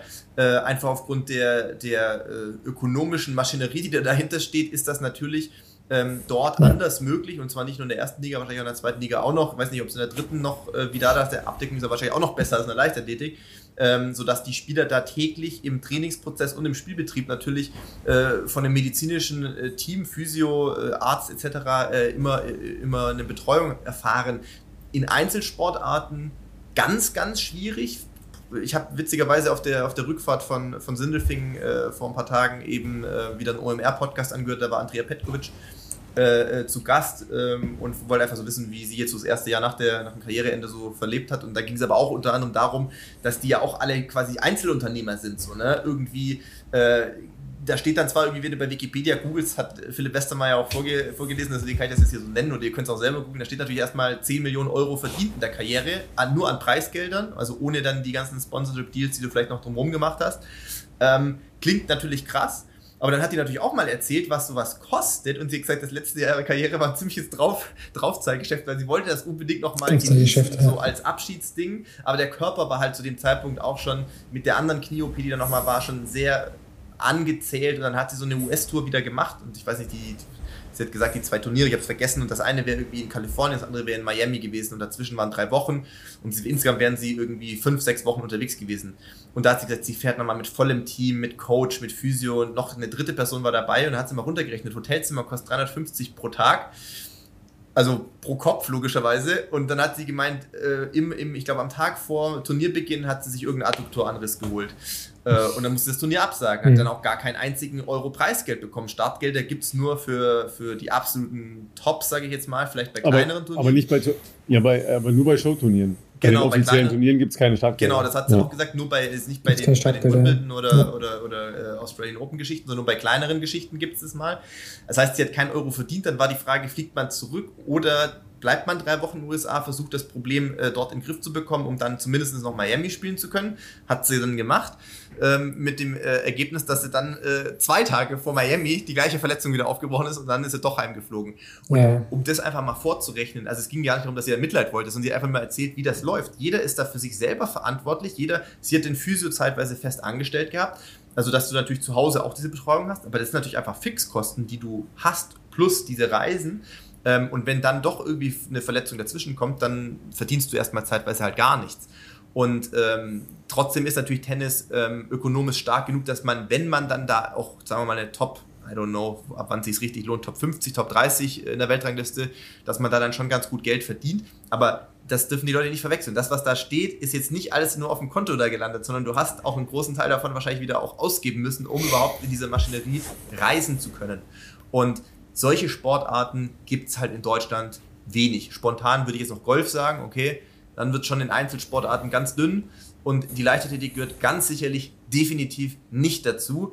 Äh, es gibt auch da sicherlich in der absoluten Weltspitze Ausnahmen. Ich erinnere mich an ähm, Usain Bolt, den ich ab und an äh, irgendwo treffen durfte. Ich habe ihn auch schon des Öfteren in München getroffen, wenn ich selber beim Arzt war, damals noch in der, in der Müller-Wohlfahrt-Praxis. Da kam es drei, viermal vor, damals vor Rio. Dass der, sagen, der hat aber auch Phasen gehabt, da hat er in München mehr oder weniger gewohnt. Der ist dort geblieben in der Phase. Bei, bei, bei Müller Wohlfahrt im Zelt vorm Haus. Genau, ja. genau, genau. Ja, genau. Und also der fliegt dann rüber, ja. äh, das kostet ein bisschen Geld, bleibt dann in München auch äh, und, und die Behandlung, das ist, ist auch kein Geheimnis, ist auch nicht ganz so preiswert. Klar, der ist natürlich aber einer der, der Topstar seiner Zeit damals in der Leichtathletik gewesen, hat dann sicherlich auch entsprechend verdient. Das ist ja die, die Spitze des Eisbergs, nicht mal davon, von der Spitze des Eisbergs, die, weiß nicht, die oberste Schneeflocke so gefühlt, der Rest ähm, ist ja in der Leichtathletik sehr häufig schon ganz gut selber damit beschäftigt, überhaupt über die Runden zu kommen. Da geht es gar nicht gedanklich darum, dass du irgendwie dir irgendwie einen Physio leisten kannst, der immer mit dir äh, durch die Weltgeschichte reist. Es gibt Bestrebungen, wenn wir jetzt mal vom klassischen Verbandssport weggehen, also sprich Leichtathletik, äh, der DLV kümmert sich um Physios ab und an sind die natürlich dabei, bei den internationalen Wettkämpfen sowieso. Aber es gibt natürlich diese Teambestrebungen, haben wir schon öfters gesprochen, ja auch äh, hier der neue Partner von Konstanze, die ja da versuchen, ein, ein Team in den USA zu, zu gründen mit, dem entsprechend, mit der entsprechenden Ausstattung oder so, wie es äh, an der US-Westküste äh, schon äh, mehrfach versucht wurde, sozusagen, ähm, dass man da eben so ein Stuff immer dabei hat. Aber das ist halt sehr, äh, sehr kostenintensiv und geht eigentlich fast nur, wenn irgendein großer Sportartikelhersteller ähm, äh, da dahinter steht. Alleine gibt es, glaube ich, in der Welt, in der Leichtathletik wahrscheinlich keine 10 oder sagen wir zumindest keine 20 Athleten, wenn wir beide Geschlechter zusammennehmen, die sich sowas leisten könnten, würde ich mal sagen.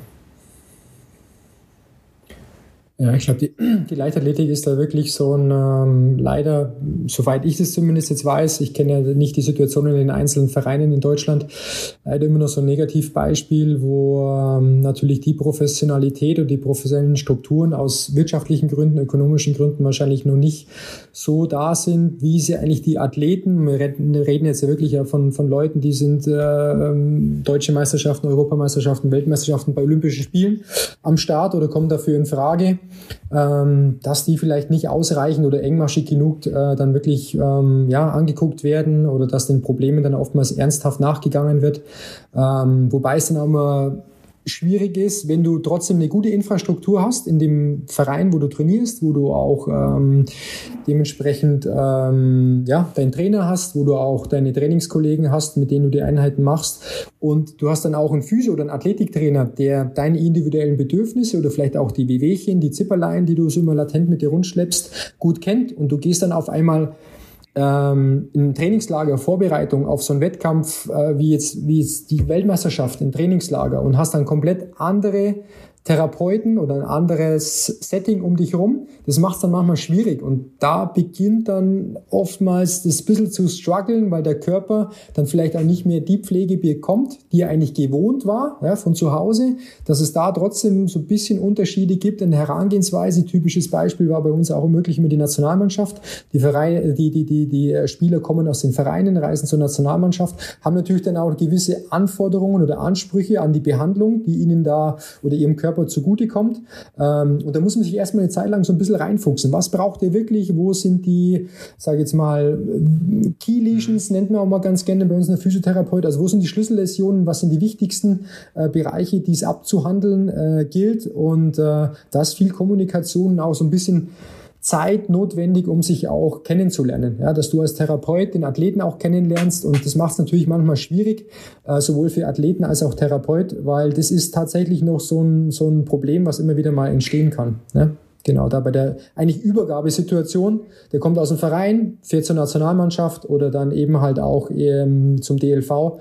Ähm, da muss man schon eng und gut miteinander kommunizieren. Vorteil also wenn, wenn du ja. vielleicht äh, entweder lange Physio bist in der, in der Nationalmannschaft und langjährige Spieler immer wieder fester Bestandteil der Nationalmannschaft, dann ist natürlich die Anpassung geringer. Oder du hast natürlich, bevor du ähm, bei, bei der A-Nationalmannschaft warst, auch lange in der U21 ähm, mitgearbeitet und dann kommt vielleicht jemand aus der U21 mit hoch, dann kennt man die vielleicht auch schon, aber jetzt gut, in den letzten Jahren ist natürlich generell im, im, im, im DFB-Team sehr viel Umbruch gewesen, sehr viele neue äh, Leute reingekommen und, und, und auch äh, im, im, medizinischen Team gab es, glaube ich, auch nochmal Umwälzung. Also das heißt, es ist ja natürlich dann schon einfach, wie du schon sagst, glaube ich, sehr schwer in dieser meist ja sehr kurzen Zeit, wo man überhaupt zusammenkommen kann in der Vorbereitung auf ein Turnier oder keine Ahnung, ähm, da dann ja. irgendwie das so aufrechtzuerhalten wahrscheinlich, ja. Ja, also wenn wir, wenn wir ja nur mal ist, über Pre-Camp ja, sprechen, ja, mhm. da waren die Leichtathleten ja jetzt, die fangen ja jetzt langsam an, hier nach Budapest rüberzukommen. Also erstmal es ist ja schon mal schön, wenn du es bis ins Pre-Camp geschafft hast. Ja, und nicht vorher schon absagen musstest. Ja, das ja, ist ja, mal das ja. Erste. Ja, ja, Da kommen wir, kommen wir ja gleich nochmal zu. Ja. Dann reden wir natürlich nochmal über andere äh, Zahlen halt einfach von, von Menschen, die da aufeinandertreffen. Ne? Also Klar. bei den Leichtathleten zwischen 70 und 90, Stimmt. die jeweils die Nationalmannschaft bilden für ein Großereignis. Richtig, richtig. Und selbst wenn du dann mit fünf, sechs Physiotherapeuten bist, ist das natürlich schon wahnsinnig viel was an, an unterschiedlichen Anforderungen, Belastungsstrukturen und so weiter auf dich zukommt, weil wir reden hier in der Leichtathletik auch vom Gehen bis zum Hammerwerfen ja, und vom Marathonlaufen äh, bis zum Zehnkampf. Ja, das hat dann nur noch bedingt ja. miteinander zu tun. Da subsumiert man ja letztlich unterschiedliche Sportausführungen zu der Gesamtsportart Leichtathletik. Ne? Ja, also das ist natürlich so ein Pre-Camp äh, aus so vielen unterschiedlichen Sportarten. Das ist natürlich auch für alle, die da am Staff mit beteiligt sind, das ist eine riesen Herausforderung. Also ich kann es mir nur ansatzweise vorstellen, aber das macht es natürlich schwieriger, weil klar die Leichtathletik so viele unterschiedliche Einzeldisziplinen äh, mit sich bringt. Da hat man es beim Fußball schon einfacher, muss man ganz ehrlich sagen, oder mit sich auch beim Handball oder beim Eishockey, wenn man es in Mannschaftssportart betreut. Die Frage ist trotzdem jetzt nur mal so hypothetisch in den Raum reingeworfen, würde es Sinn machen, bestimmte, sage jetzt mal, Disziplinen von dann auch Therapeuten mitbegleiten zu lassen, die eben halt ähm, diese Athleten auch ja, im Alltag passiert, betreuen. Das passiert also, ja durchaus, ne? also auch, dass Leute ja. sehr lange die Nationalmannschaft betreuen und so weiter, ja. Aber sind wir mal ehrlich, äh, du weißt das selbst, das ist natürlich mehr oder weniger na, wie, wie soll ich sagen, das ist mehr oder weniger Freizeit, dass die Physios äh, da opfern. Ja, also die werden ja, ja jetzt nicht dafür ja. fürstlich entlohnt. Ja, sondern das machst ja. du zusätzlich zu deinem Job, weil du eine Leidenschaft hast, äh, sicher auch um äh, mehr an Erfahrung zu sammeln, ja, in dem Bereich, also im absoluten Top-Bereich Erfahrung zu sammeln. Aber das machst du ja nicht, weil dabei Geld verdient wird. Das ist nicht der Fall.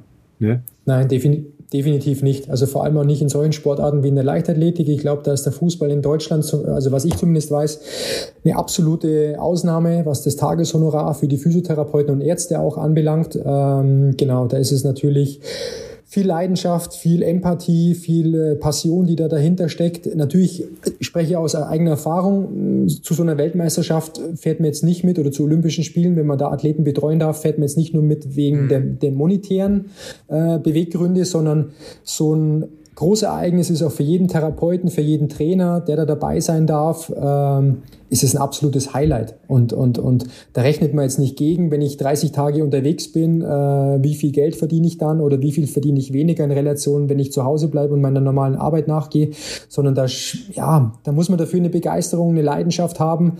Und das rechne ich auch jeden äh, von unseren Kollegen hoch, hoch an, die da schon so lange dabei sind und das äh, mit einer, mit einer riesen äh, Empathie und Leidenschaft äh, betreiben.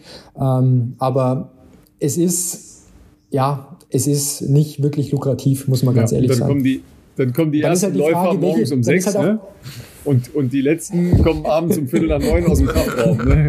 Und alle, alle rufen genau, dich an richtig, und sagen, genau, ah, ey, mir tut's da noch, wie kannst du noch mal eben drauf gucken. Ja. Genau, nur ja. mal kurz eben und dann ist abends genau. 23.30 Uhr und dann denkst du dir, ja, jetzt wäre es doch schon mal schön, ne? vielleicht noch ein Feierabendbier und eine Mütze Schlaf. Nein, aber das ist, ja, ich weiß nicht, wo man, wo man beginnen könnte, da ein bisschen Professionalität oder mehr Professionalität reinzubringen. Ich denke, die Bezahlung ist natürlich ein wesentlicher Aspekt, wo es immer wieder drum geht, glaube ich auch beim DOSB. Ähm, aber ich will jetzt da gar kein, kein, kein Politikum äh, aufmachen oder da irgendwo wieder reinbohren. Ich glaube, das ist ähm, die Leute, die da Lust drauf haben, die begeistern sich dafür, die machen das auch für eine, für eine lange Zeit und sind mit Sicherheit auch sehr, sehr gut in dem. Man muss es wirklich halt nur ähm, unterscheiden. Es ist schon oftmals leichter, einen Athleten in seinem Trainingsalltag äh, zu begleiten, wie wenn man den, also Woche für Woche, wie wenn man den nur für ein paar Wochen im Jahr ja. mal in die Finger bekommt. Also das ist schon ein großer Unterschied.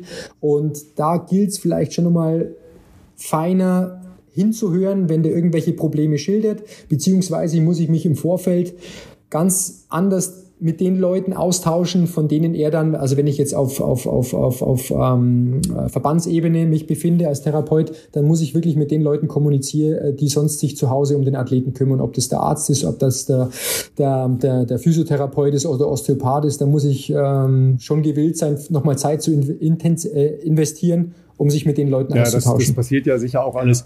Das ist ja, glaube ich, auch äh, eher eine Frage, wie professionell will man Sport in bestimmten Bereichen betreiben. Und das ist natürlich schon dann letztlich eine politische Frage, die ein DOSB beantworten muss, die die Fachverbände beantworten müssen, die die äh, Olympiastützpunkte beantworten müssen. Ja, ähm, wie gehen wir da weiter vor? Weil es ist so, gerade in diesen Sportarten, Leichtathletik gehört halt zu den populärsten Sportarten sowieso Olympiazyklus müssen wir gar nicht diskutieren. Da wird in vielen Nationen extrem viel Geld eingesetzt und eben auch in diese professionellen Strukturen. Und da gehört natürlich eine physiotherapeutische Begleitung, eine medizinische Begleitung, äh, auch eine psychologische Begleitung so selbstverständlich dazu.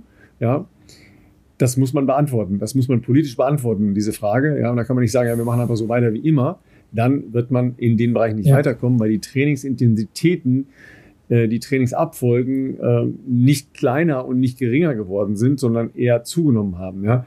Und das würde mich jetzt nochmal interessieren, ja. damit wir nochmal so ja, diesen, diesen populären, ah, alle sind verletzt, äh, nochmal so, so ein bisschen eine Sachlichkeit äh, unterlegen. Ja. Ähm, ja. Aus deiner Außenbetrachtung, ja, aber ja doch mit einer sehr, sehr großen Erfahrung in dem Bereich. Was sind Faktoren, die vielleicht dazu führen können, dass in so einem Jahr jetzt wie diesen mehr Verletzungen auftreten. Das sind nicht nur in Deutschland, das ist schon auch international, als äh, vielleicht in den letzten drei, vier, fünf Jahren.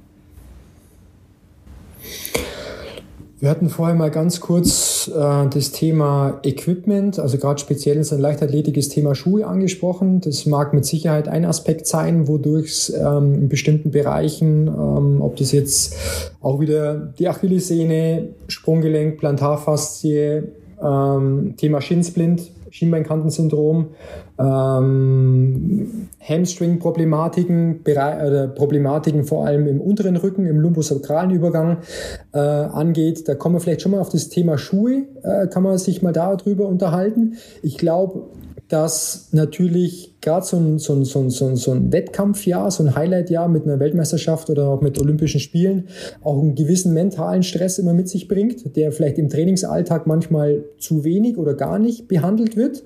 Thema psychologische äh, Betreuung, was du vorhin auch gerade angesprochen hast, Ralf. Ich glaube, das ist ganz, ganz wichtig, dass man die Leute versucht, auch immer wieder mal Thema Regeneration, nicht nur muskulär zu rege regenerieren, sondern auch mental zwischendurch mal wieder zu regenerieren äh, und nicht nur stupide Trainingseinheit Woche für Woche ähm, abzuarbeiten und vielleicht halt auch schon im Hinterkopf zu spüren, irgendwo habe ich ein Zipperlein und ein Wehwehchen und das aber dann auch mit der Gefahr verbunden, vielleicht an dem Highlight nicht teilnehmen zu können, weil nicht, dass da ein Arzt irgendwas diagnostiziert oder ein Physiotherapeut vielleicht äh, irgendwas findet, wodurch er länger aus dem Trainingsalltag äh, rausgenommen werden würde, ähm, dass vielleicht da manchmal auch das eine oder andere hinweggesehen wird oder hinweg trainiert wird. Also das kann ich mir schon vorstellen, ohne es jetzt genau zu wissen. Es ist aber dann auch wieder eine Frage, wie gut ist meine Körperwahrnehmung, wie ehrlich bin ich auch als Athlet zu meinem engsten Umfeld, zu meinem Physiotherapeuten, zu meinem Arzt, weil da ist schon wichtig, dass man gut miteinander kommuniziert. Und wenn ich irgendwo halt in dem Bereich ein Zipperlein habe,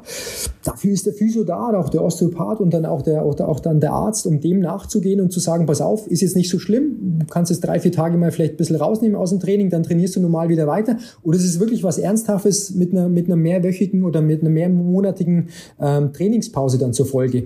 Ähm, ich glaube schon, dass das, was du auch gesagt hast, dass der Anspruch an die Athleten, dass natürlich, wenn man den Laufbereich anguckt und sich die Zeiten anschaut, Mittelstrecken-, Langstreckenbereich, dass dann viele versuchen, ich sage mal, vielleicht so ein bisschen am Limit oder über dem Limit immer auch zu trainieren und dadurch natürlich äh, bestimmte belastende oder belastete Strukturen auch mal schneller beleidigt sind und dann wirklich mal ernsthaft Probleme machen. Und in so einem Jahr, wie jetzt WM-Jahr oder, oder Olympia, da überlegt man sich halt dann gut, ne? nimmt man jetzt raus, nimmt man jetzt dieses Jahr, lässt man die WM sausen und dafür habe ich dann nächstes Jahr vielleicht eine, Olympia ähm, oder Olympische Spiele, wo ich voll performen kann und die Athleten merken es ja auch. Wenn sie im Training nicht 100% geben können, dann macht es ja auch was mit deinem Selbst Vertrauen. Ja? Dann zweifeln die auch so ein bisschen an dem, was sie eigentlich da die ganze Zeit machen. Macht es überhaupt Sinn, dort an den Start zu gehen?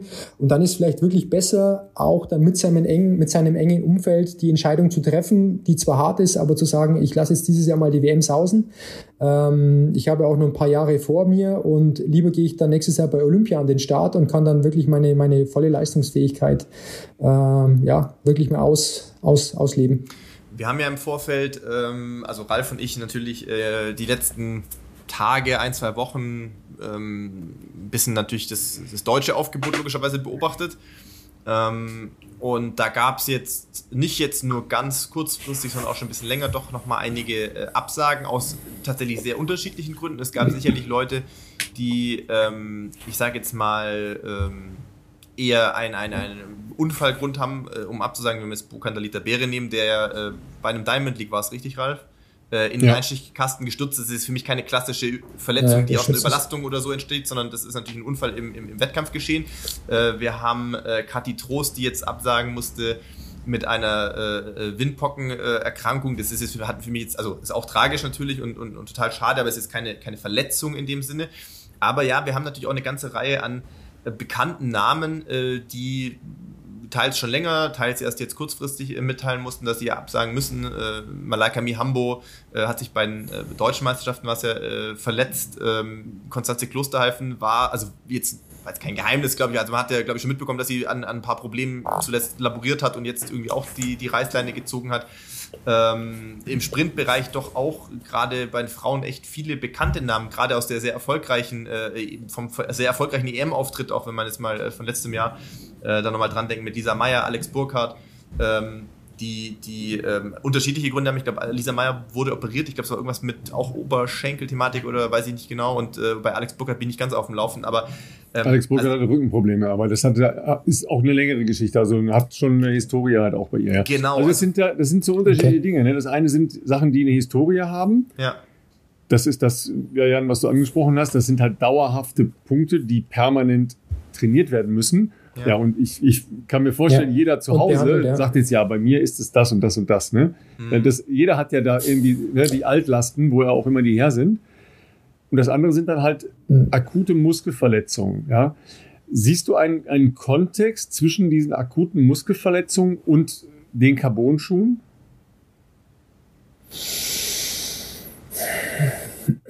Also akut im Sinne von einem mhm. klassischen Trauma, ja. dass es bei einer Trainingseinheit diesen einen Moment gibt, wo es dann zack macht und dann spürbar wirklich äh, strukturell was kaputt geht, mm, kann man jetzt, glaube ich, nicht nur dann auf den Schuh oder auf das neue Schuhmaterial zurückführen. Das hat dann meistens auch schon, sage jetzt mal, eine, eine kürzere Historie. Ähm, aber es bedingt, ich finde, das Thema Schuhe oder muskuläre äh, Probleme, die sich aus der, aus der, aus der Schuhsituation ergeben, die bedingen automatisch vielleicht noch ein intensiveres oder noch ein feinfühligeres, äh, sage jetzt mal, checken oder kontrollieren bei den Sportlern, ähm, dass man das einfach engmaschiger kontrolliert, wo ich weiß, der Impact ist mehr auf der Wade, ist mehr auf den Hamstrings, dadurch aber auch unterer Rücken. Ne? Das ist natürlich ja. das ganze, ganze Beckenkippverhalten ändert sich dadurch. Ähm, was man vielleicht dann einfach nochmal engmaschiger kontrollieren muss, präventiv. Ja, vielleicht einfach, einfach mal die Muskelgruppen, ähm, ja, da ist vielleicht dann auch die gute kenianische Methode zwischendurch auch mal gar nicht so schlecht, weil dann kriege ich ein gutes Gefühl, Muskulatur mal richtig ähm, durchkneten, um zu, um zu gucken, was macht der Tonus, wie fühlt sich die rechte Wade, die linke Wade wie fühlen sich die Hamstrings an und so weiter. Ich glaube, dass man es einfach jetzt durch die Schuhgeneration jetzt gerade momentan, dass man es engmaschiger kontrollieren müsste, weil natürlich der Impact, den die Muskulatur durch den Schuh erfährt, viel höher ist als vorher. Ja, und da sehe ich dann schon eigentlich einen, einen, einen indirekten, ähm, eigentlich einen direkten Zusammenhang, muss man ganz ehrlich sagen. Ich möchte jetzt auch keinem Schuhhersteller irgendwie zu nahe treten, aber ich glaube, der therapeutische Aufwand äh, wird oder ist dadurch höher geworden. Das ist ja auch so ein Übergang, nehmen wir mal den Übergang von, von ähm, alten Skistiefeln hin zu, hin zu knallharten ähm, ähm, Plastikskistiefeln, ja. Ja, da sind ja ganz andere Verletzungen aufgetreten. Ne? Also so, damit vergleiche ich das manchmal, mhm. weil wir sind jetzt in einer anderen Generation von, ähm, mhm. von Sportgerät. Ja, schon irgendwie. Ja, und ich muss mich dem anpassen. Ne? Das gilt ja sicher auch für ganz viele von, von äh, unseren äh, Zuhörerinnen und Zuhörern, ja, die ja auch, ich weiß es, ihr Lieben, ja, ihr habt alle schon entweder mit den Dingern geliebäugelt oder ihr habt sie im Schrank stehen. Ja? Aber eigentlich muss man dann ein anderes Verhalten in, in der Trainingsvorbereitung, in äh, der Trainingsnachbereitung und sicher auch an der einen oder anderen Stelle in, im Einsatz. Also laufe ich denn jetzt diese Einheit auch mit den Carbon-Schuhen oder lieber nicht? Ne? Also das ist wirklich was, wo, wo, genau. wo Jan und ich ja auch äh, häufig äh, in, in den vielen Behandlungssessions ja auch drüber äh, philosophiert haben.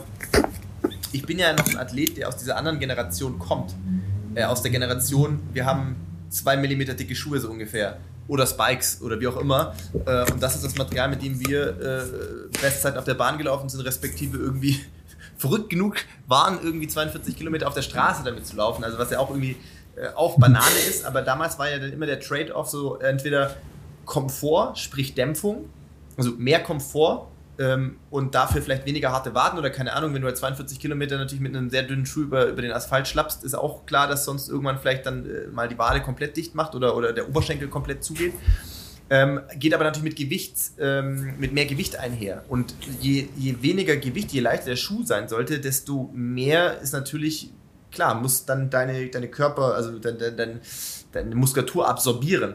Und ähm, natürlich haben die es jetzt geschafft, irgendwie in der Verbindung haben wir auch schon öfters diskutiert, Carbon, es werden gerne Carbon-Schuhe gerannt, aber der Game Changer ist eigentlich nicht das Carbon im Schuh, sondern es ist das, äh, dieser sehr, ähm, wie soll ich sagen, reaktive Schaum, ja, der bei jedem Hersteller anders heißt, aber im Prinzip haben sie alle den, den gleichen Zweck, ähm, dass natürlich dieser Schaum extrem komfortabel sich erstmal anfühlt, ihr zu Hause habt das, Ralf hat es gesagt, sehr viele von euch bestimmt auch schon ausprobiert.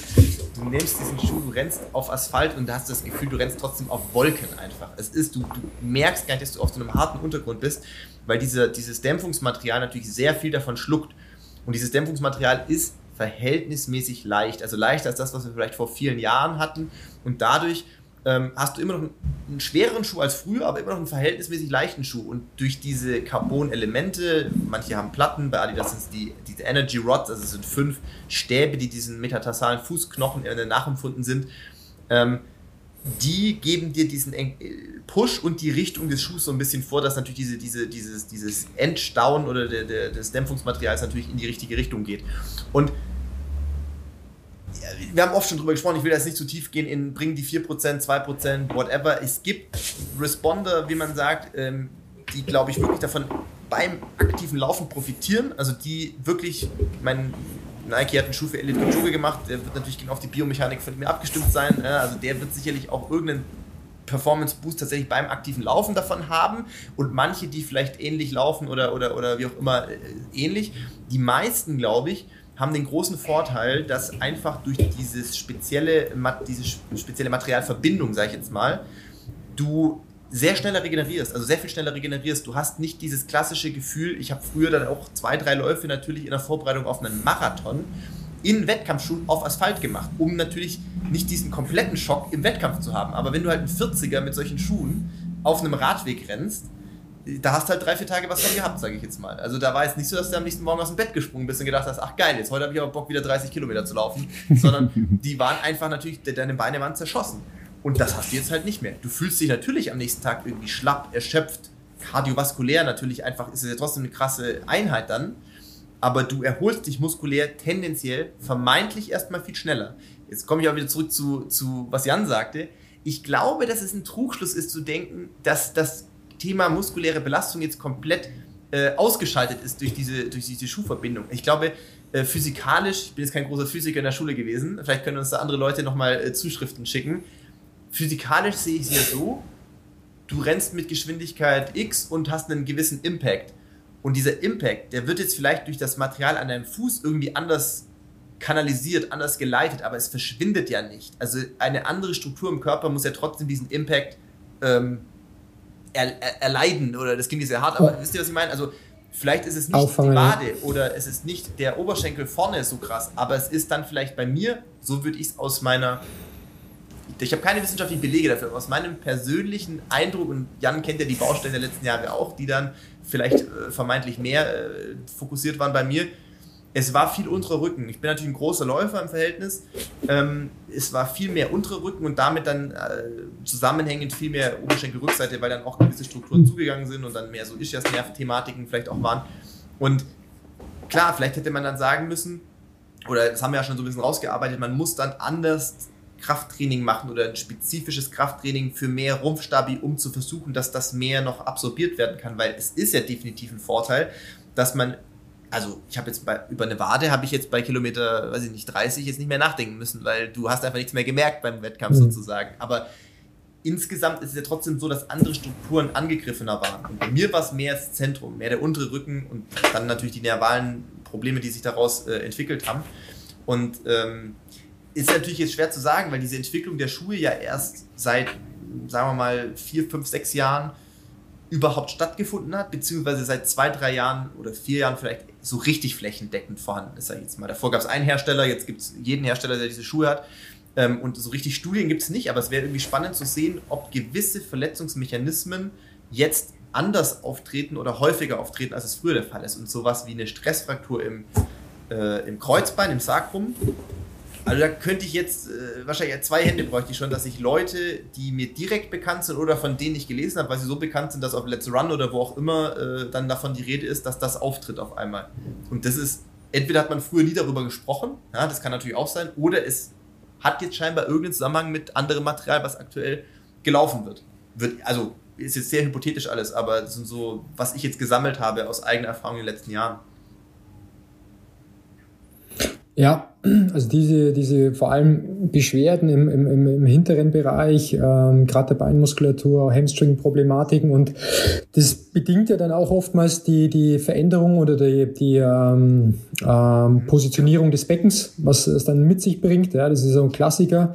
Ähm, was passiert mit dem Becken, wenn ich permanent Zug habe auf meinen auf meinen Bizeps femoris? Ähm, dann habe ich natürlich schon eine mehr, deutliche Mehrbelastung des unteren Rückens und dann ist halt genauso wie im vorderen Beckenbereich die Symphyse bei Adduktorenproblemen ist vielleicht in der Hüftregion oder in der, in der Beckenregion ist dann auf der Rückseite sozusagen das Kreuzbein die Schwachstelle, weil wenn diese beiden Ili, die beiden Becken, Darmbeinschaufeln ständig in die Richtung rotieren, wodurch das, das Kreuzbein in der Mitte dazwischen liegend ständig oder permanent gestresst wird, dann gibt der Knochen halt auch irgendwann mal nach. Ne? Dann wird er auch aufgrund der Impactbelastung in dem Bereich, beginnt er mal so eine Fissur, so ein Haarriss zu bekommen und das ist schon was, wo man dann gern mal äh, mehrere Wochen dran laborieren muss. Und das ist, glaube ich, schon was, äh, wo man mit einem bestimmten oder gezielten Krafttraining ähm, dagegen arbeiten könnte ja, oder sollte eigentlich. Ja. Wir haben auch vor kurzem mal über die Philipp, äh, mal ganz kurz über die Thematik gesprochen. Ähm, vielleicht trotzdem mal gewisse Einheiten mal wieder barfuß oder ja. mit einem normalen Schuh zu machen, um trotzdem die Voll. Basics nicht ganz Voll. zu vernachlässigen, um wirklich den Körper auch mal wieder selber arbeiten zu lassen und nicht die Schuhe alles äh, übernehmen zu lassen. Also ich bin schon ein Freund davon, auch jetzt mit dem, was man jetzt die letzten Jahre alles so mitbekommen hat und gehört hat, was alles an Verletzungen auftritt. Ich glaube, es ist schon wichtig, also gewisse Basics, ähm, gewisses Lauf-ABC durchaus mal barfuß barfuß. Winter schwierig natürlich, aber trotzdem gerne mal dann eben halt vor dem Dauerlauf mal barfuß sich ein paar Minuten einzulaufen ähm, oder irgendwo, keine Ahnung, in einem, in einem, in einem Sprungkasten, ja. also sprich in einem Sandkasten oder dann irgendwo in einem Beachvolleyballfeld, da wirklich aktiv die Beine und Unterschenkelmuskulatur mal arbeiten zu lassen. Damit beseitige ich jetzt nicht meine Hamstring-Problematik, aber ich stärke trotzdem mal das ganze, ganze ähm, Fußsystem, den ganzen Fußapparat mit seinen äh, über 30 kleinen Gelenken, die er dort hat. Also um den Schuh halt nicht alles machen zu lassen, sondern den Körper auch mal wieder selber aktiv ja. was werden zu lassen, weil sonst verändert sich natürlich auch ja. irgendwann mal die Fußform. Das Fußgewölbe nimmt ab und äh, ich habe dann wirklich aufsteigend ein Problem, was sich aus der fehlenden, ähm, aus dem fehlenden Längs- oder Quergewölbe des Fußes nach oben weiterentwickelt.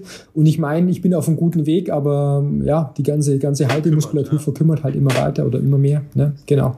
Also gerade das Thema auch Ralf, du, weil du vorhin gesagt hast, Skistiefel, ich glaube, ein gutes Beispiel sind auch immer die Fußballschuhe, wie die sich verwendet, verändert haben. Ich glaube, es war die WM 98, wo auch dann Adidas das erste Mal komplett anderes Stollen- oder Noppenformat äh, auf den Markt gebracht hatte. Und da hat es dann auch eine ziemlich erschreckende Serie gegeben von Kreuzbandverletzungen, weil man versucht hatte, sozusagen den Fuß an der Grasnarbe, an der Oberfläche noch besser mit dem Athleten oder mit dem Fußballer zu verzahnen.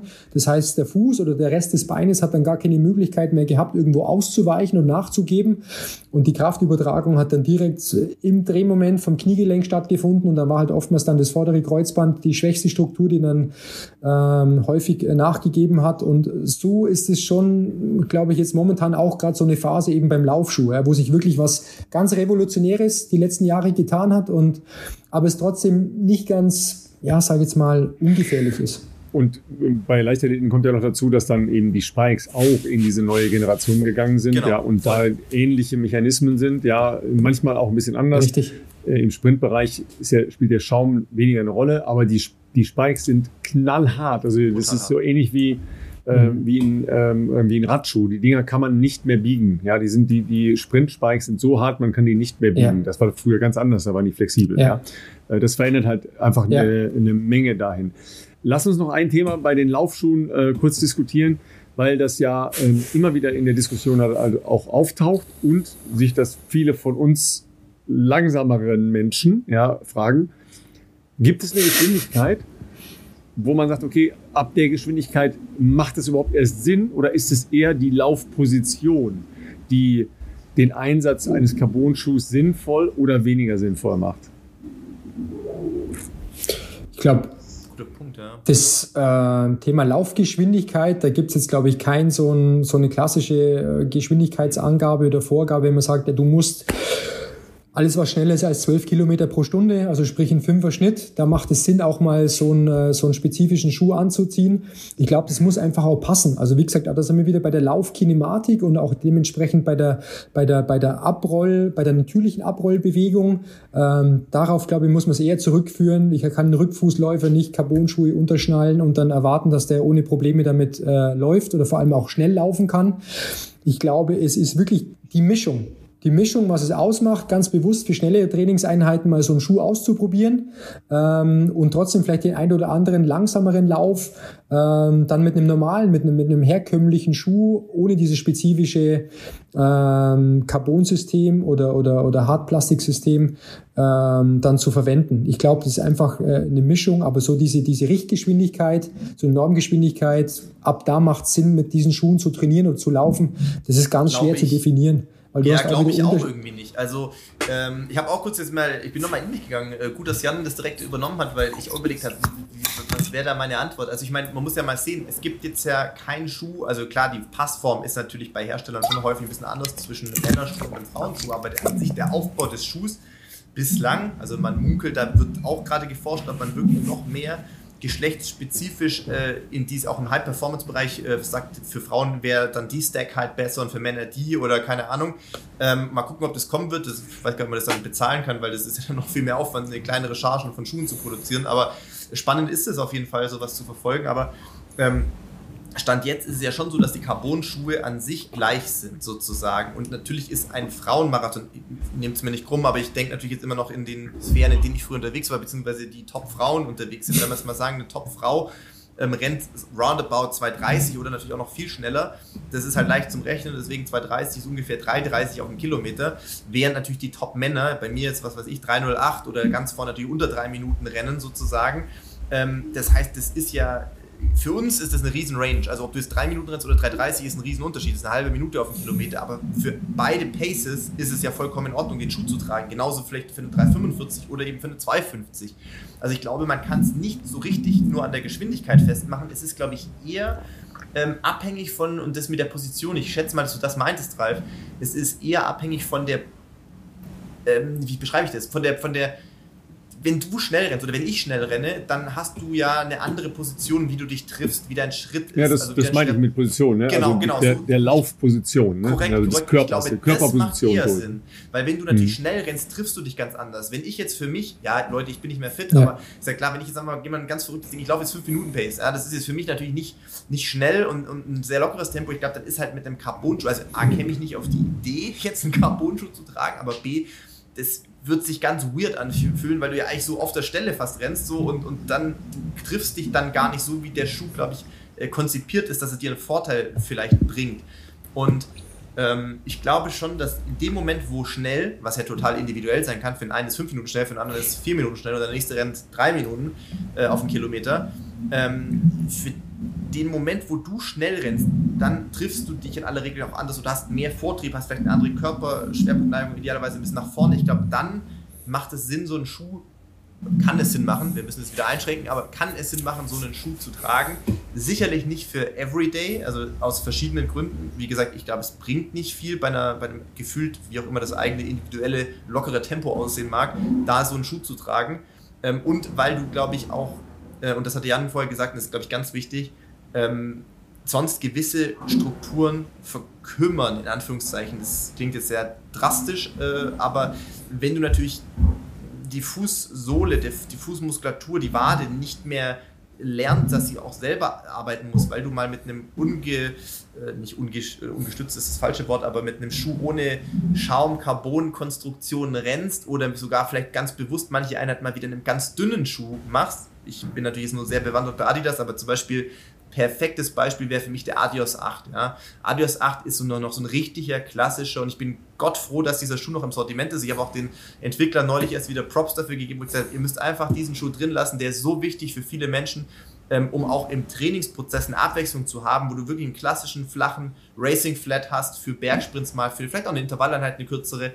Das ist ein perfekter Schuh, um ganz bewusst eben auch diese äh, tiefe Wadenmuskulatur und, und auch äh, Plantarfaszie äh, irgendwie zu, zu kräftigen und auf diesem Stand zu erhalten. Ähm, und äh, ja, ich würde sagen, nur für einen Wettkampf den Schuh rausholen ist auch Quatsch. Kenne ich auch viele Leute, die dachten, geil, ich hole mir diesen Boost, den hebe ich mir auf für den Wettkampf, ich habe den davor nie an und dann fliegt ihm doch der Oberschenkel hinten dann weg, weil sie gar nicht gewohnt sind, dass da die Muskulatur ganz anders arbeitet. Aber ich glaube, die Mischung muss sein, ähm, wettkampfspezifische Einheiten. Das kann für einen Marathonläufer, für eine Marathonläuferin natürlich auch mal ein marathonspezifischer Longrun sein. Es muss nicht jeder Longrun sein, aber es kann natürlich auch diese zwei, drei ausgewählten wichtigen Einheiten von einem Marathon sollten in so einem Schuh wenn ihr den im Wettkampf laufen wollt, einen Carbon-Schuh, sollten so erfolgen. Die klassischen Intervalleinheiten, Fahrtleck kann man auch damit machen und die anderen 60, 70, 80 Prozent eurer Trainingseinheiten sollten einfach äh, klassische Dauerlaufschuhe sein. Jetzt weiß ich auch, warum ich mir die Achillessehne wehgetan habe. Du hast einen ja- ja? Nee. Nee, um, umgekehrt. Ich habe Ach so, das da Geile. ja maximalen Vortrieb. Ja. Ne, Da hätte ich die, Ja. die nee, ist natürlich Quatsch, aber. Äh, Äh, Jan, lass uns noch auf ein Thema kommen, äh, weil ich das physiologisch noch mal gerne einfach auch für mich äh, wissen äh, möchte. Ja, wir haben äh, über Stress äh, gesprochen. es gibt ja sehr unterschiedliche Formen von Stress, logischerweise. Es gibt ja erstmal den Trainingsstress, also den Stress an Reizen, den ich auf meinen Körper wirken lasse. Ähm, es gibt natürlich den, ja. ähm, den psychischen Stress, der aus dem Sporttreiben generiert wird. Ja, wenn wir jetzt im, im Top-Leistungsbereich sind, für die Leichtathleten waren natürlich die letzten Jahre extrem stressig, weil Olympische Spiele, Europameisterschaften, Weltmeisterschaften, letztes Jahr beides zusammen, dies Jahr wieder Weltmeisterschaften, dann wieder Olympische Spiele. Das ist schon eine sehr hohe Dichte, die natürlich auch durch die Verschiebungen in der Corona-Zeit und so weiter jetzt mal entstanden sind. Und dann gibt es eben ja den Stress, der aus anderen Bereichen kommt, ja, sei es äh, Job oder äh, Familie oder äh, also jedenfalls nicht direkt mit dem Sporttreiben ursächlich zusammenhängt. Was passiert in diesen Bereichen physiologisch und wie wirkt es halt auf Erholung und auf äh, Regeneration und auf äh, Vorbereiten auf Wiedertraining und wieder dem Körper einen Reiz geben? Also die ganzen, ganzen exogenen Einflussfaktoren, was jetzt nicht nur die, die, sage ich mal, körperliche Belastung durch das Training, durch die Wettkämpfe, auch oftmals durch Transfersituationen ähm, entstehen. Oftmals hat man nicht, ich sage mal, den kürzesten Transfer vom Flughafen dann zum Hotel oder vom Hotel äh, ins Stadion oder zur Trainingsstätte, wo dann nochmal viel Zeit ähm, einfach nochmal flöten geht und für den Körper oftmals auch nochmal Stress, Stress mit sich bringt. Ähm, ich denke, es ist wichtig für sich da auch irgendwo so ein Setting sich anzulegen, vor allem was so gewisse Routinen angeht, mit Stress umzugehen. Körperlichen Stress haben wir heute über, über, über viele Sachen gesprochen. Also wie gesagt, Physiobesuch, Osteopath, ganze Thema Ernährung, ähm, das spielt natürlich schon, was die Regeneration oder auch die Stressanfälligkeit äh, anbelangt, eine, eine große Rolle. Ähm, Thema Schlaf, da haben wir auch schon öfters mal drüber gesprochen, was kann ich vielleicht tun, um meinen Schlaf als wichtigste regenerative Einheit oder als wirklich wichtigste Regenerationsmöglichkeit, um vielleicht äh, Schlafsetting noch was vorzunehmen, damit ich äh, besser oder eine, eine, eine bessere Tiefschlafphase, eine REM-Schlafphase habe. Ähm, ich glaube, es passiert einfach im Körper. Es gibt dann auch wieder bestimmte Nerven, die dann durch die ganzen äh, intrinsischen Prozesse, also die ganzen Stresshormone, die eben durch bestimmte Reize entstehen im Körper, die dann auch dazu führen, dass äh, die Muskulatur anfälliger wird, dass die Muskulatur sensibler wird, dass äh, sie einfach mal schneller verkrampft oder auch schneller ermüdet oder sich nicht so schnell regeneriert nach einer Belastung. Ähm, dass das schon, dass man das nicht unter, unterschätzen darf. Und gerade das Thema Ernährung, Schlaf, auch die bestimmten Zeitfenster von der Ernährung, wann ich was zu mir nehme, vorm Wettkampf oder vor dem Training, nach dem Training ähm, und was halt in so einer, sagen wir mal, extrem gestressten Phase durch viele Transfers, durch viele Flüge, unterschiedliche Hotelbetten. Das haben wir auch schon alle mal erfahren. Ich glaube, nicht in jedem Hotelbett schläft man gleich gut.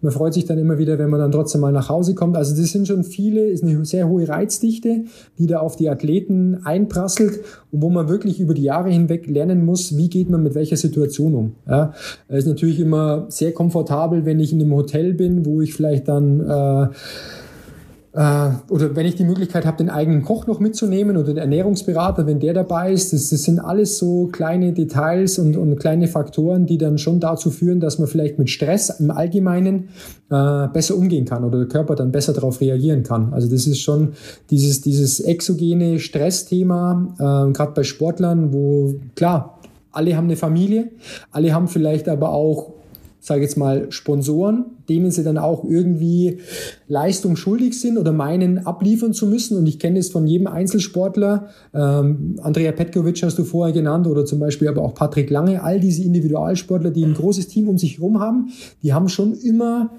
ähm, die wollen immer gut performen oder wollen abliefern, um es den Leuten letztendlich, die sich das ganze Jahr um sie kümmern, um denen mehr oder weniger das auch zu beweisen, dass es das, das wert sind, was die Leute das ganze Jahr für sie tun. Und diesen intrinsischen Stress, den die Athleten oftmals mit sich rumtragen, das darf man, glaube ich, nicht ganz vergessen, aber das, das, ja, wie will man es behandeln? Also ist schwierig. Also deswegen glaube ich, dass jeder so ein Setting entwickeln muss mit diesen ganzen Sachen, äh, mit diesen Einflussfaktoren ähm, umgehen zu können. Ähm, aber man darf das jetzt auch gerade bei den vorher von euch genannten Athleten nicht vergessen, was da vielleicht im Vorfeld alles nicht so optimal gelaufen ist. Die hatten noch mit der Verletzung zu kämpfen und wussten, die Uhr tickt jetzt bis zur Weltmeisterschaft.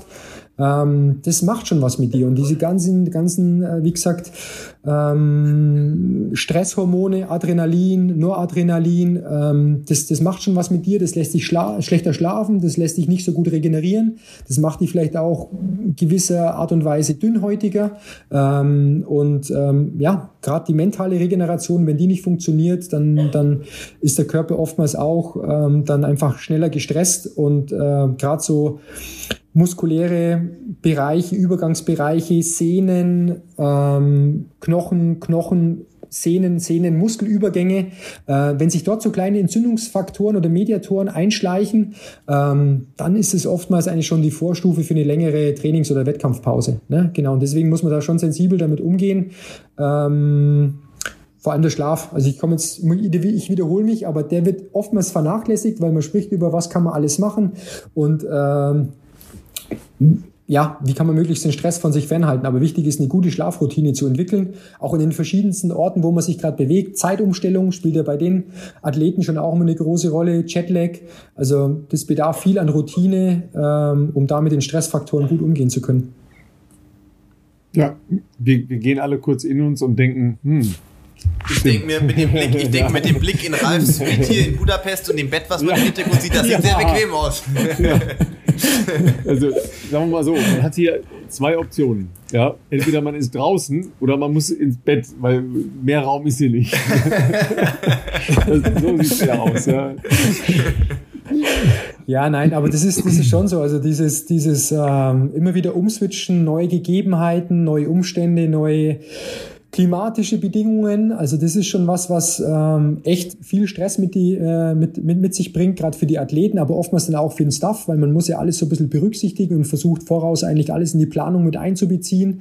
Ähm, das ist das ist echt, echt gar nicht so einfach für die, für die, für die Athleten und jeder verarbeitet es anders. Es gibt welche, die kommunizieren das offen und es gibt welche, die machen das alles mit sich selber aus und ich glaube, die sind natürlich dann im höheren Grade äh, nochmal gefährdet, dass sie da kurz vor so einem Highlight in, äh, in eine Überbelastung äh, oder vielleicht auch in, in, in Mangelerscheinung äh, sich befinden. Gerade vorhin diese, diese, diese Windpocken-Thematik, das ist ja trotzdem auch meistens was, was man dann immunologisch auch irgendwo äh, begründen kann. Ähm, da braucht man schon ein sehr feines ja, Gespür. Ja. Und Katharina ja. Trost, muss man natürlich äh, dazu sagen, ähm, ist Grundschullehrerin. Ähm, da mhm. fliegen natürlich ein okay. paar Sachen dann doch ein bisschen intensiver auf einen zu. Ne? Ja, das, Mehr das, das ist so. Ja, genau. äh, äh da ist man nee, äh, nicht vorgefeit. Ne? Ähm, aber da sind wir, da sind wir ja, bei, bei nee, einem ähnlichen Thema. Dass die, sie nicht Profi ist, meinst du?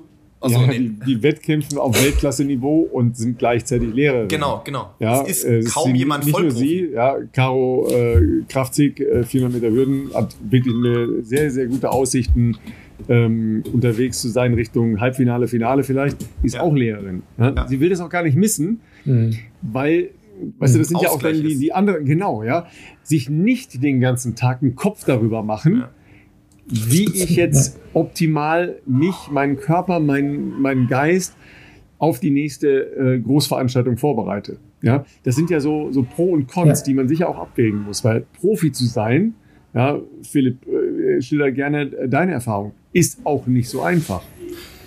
Äh, auf gar keinen Fall. Das äh, klang äh, mit, mit 16 Jahren erstmal sehr romantisch, wo man sich das vielleicht so ein bisschen auch als Ziel ja. gesetzt hat, dass man diesen Lifestyle mal eine Zeit lang leben äh, kann. Und ich habe, glaube ich, schon spätestens nach, nach zwei Jahren gemerkt, dass das irgendwie doch, äh, was heißt zu wenig ist. Also du hast halt noch sehr viel Tag äh, zu füllen genau. neben ja. zwei Trainingseinheiten, die lass es mit Vorbereitung, Nachbereitung wegen mir zwei, zweieinhalb Stunden sein, danach essen und so, aber du hast trotzdem noch sehr viel Tag übrig. Und das ist am Anfang ganz geil. Und ich, also im Trainingslager muss es auch so sein, aber Trainingslager ist auch nicht das ganze Jahr. Äh, wenn du natürlich irgendwo im Trainingslager bist, dann, dann ist auch einmal angenehm, dass du dich nicht um, um, um dein eigenes Essen kümmern musst und dass du halt wirklich nur trainieren, essen, schlafen. Das, das ist dann auch total wichtig. Aber äh, ich habe mir dann irgendwann andere Sachen ja nebenher gesucht, die dann jetzt auch irgendwann sehr viel geworden sind, andere Sachen. Aber ich habe einfach, ähm, ich glaube schon, dass ich mit einem positiven und, und, und auch professionellen Mindset in die Trainingseinheiten gegangen bin. Aber es war dann auch schön nach zwei Stunden das Kapitel ähm, erstmal gedanklich abzuhaken, äh, schreibst ein Training ins Trainingstagebuch und dann hast du andere Sachen, um die du dich kümmerst und äh, musst nicht über einen Tag, der mal nicht so lief, wie man sich vorstellt oder eine Trainingseinheit, die aufgrund wegen mir auch noch, weil es geregnet hat oder was nicht so schnell war, wie du es eigentlich hättest machen wollen, ähm, dann den ganzen Tag darüber nachdenkst und, und schlecht drauf bist. Ähm, schlecht drauf ist man vielleicht trotzdem unmittelbar, aber du hast dann einfach auch andere Sachen, die dich natürlich einfach auch ablenken davon wieder und man einen einzelnen Tag in der Gesamtvorbereitung einfach auch dann auch lernt, eben nicht überzubewerten. Das ist aber sehr viel schwieriger, wenn du sonst nichts anderes in deinem Leben hast, außer diese zwei Trainingseinheiten am Tag sozusagen und natürlich die Wettkämpfe. Und ähm, es gibt Leute, die brauchen das und respektiere ich natürlich auch. Also Hut ab, wer das so macht und so lebt. Das ist natürlich auch total legitim. Ähm, für mich war es ähm, auf Dauer hm, zu wenig, muss ich sagen. Und, und, und ich glaube, man konnte schon gut Schwerpunkte legen auf, jetzt ist zwölf Wochen Marathonvorbereitung. Ähm, und da hat man sich natürlich auch ganz bewusst auch mal äh, rausgezogen, indem man dann wegen mir auch zwei Monate mal in Kenia war oder mit einer kurzen Wettkampfunterbrechung ähm, zumindest dann ja, sieben, sieben Wochen in Kenia war äh, und auch gar nicht greifbar war für andere Dinge. Aber es war dann auch schön in diesen Zwischentrainingsphasen, Regenerationsphasen auch ähm, einfach andere Sachen gehabt zu haben, die, die nicht jetzt nur mit Wettkampfsport zu tun haben. Tja, ganz schön komplex das Ganze, ne? Ja. Was man alles, was man alles, und, und weißt du was? Dann muss ich immer noch dran denken, morgens und abends Zähne putzen. Aber das Sollte man auch nicht tatsächlich, Ja, tatsächlich, tatsächlich ist das ja so ein Ding. Erinnert ihr euch noch an den äh, verrückten Eisschnellläufer? Nils ja. van der Poel, ja, ja. Äh, der dann Olympiasieger geworden ist über 5000 und 10.000 Meter der hat das als einen ganz wesentlichen Punkt in seiner äh, Gesamtplanung, in seiner Gesamtjahresplanung, ja, Zahnhygiene. Ja, ein ganz wesentlicher Punkt. Ja.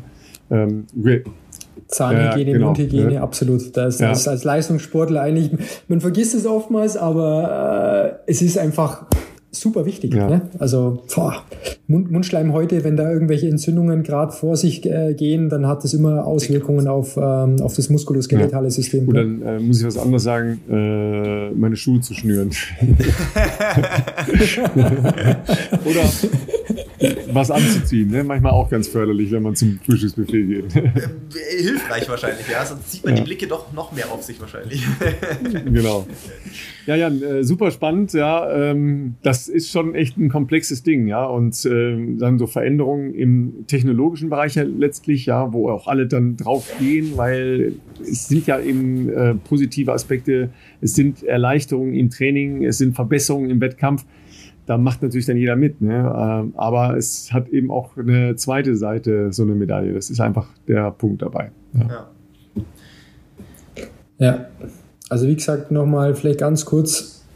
Basics einfach nicht vergessen. Ne? Also trotzdem bei aller Begeisterung und bei allem Enthusiasmus, was man vielleicht in der Lage ist, äh, mit, einem, mit, einem, mit einem guten professionellen Training und mit einem, mit einem tollen Equipment ähm, da auf den Asphalt zu zaubern. Aber es geht schon immer wieder darum, auch sich der Basics bewusst zu werden, aber durchaus mal die eine Einheit, ähm, ja, wie gesagt, Barfußlauf, ABC, dann aber auch gerade mal so das Thema Krafttraining. Ralf, jetzt auch bei deiner Achillessehnenproblematik wird sich vielleicht auch mal da ein, die eine oder andere Krafteinheit mal wieder äh, empfehlen, um einfach die Sehne wieder zu stärken. Ne? Genau, also das so diese Basics.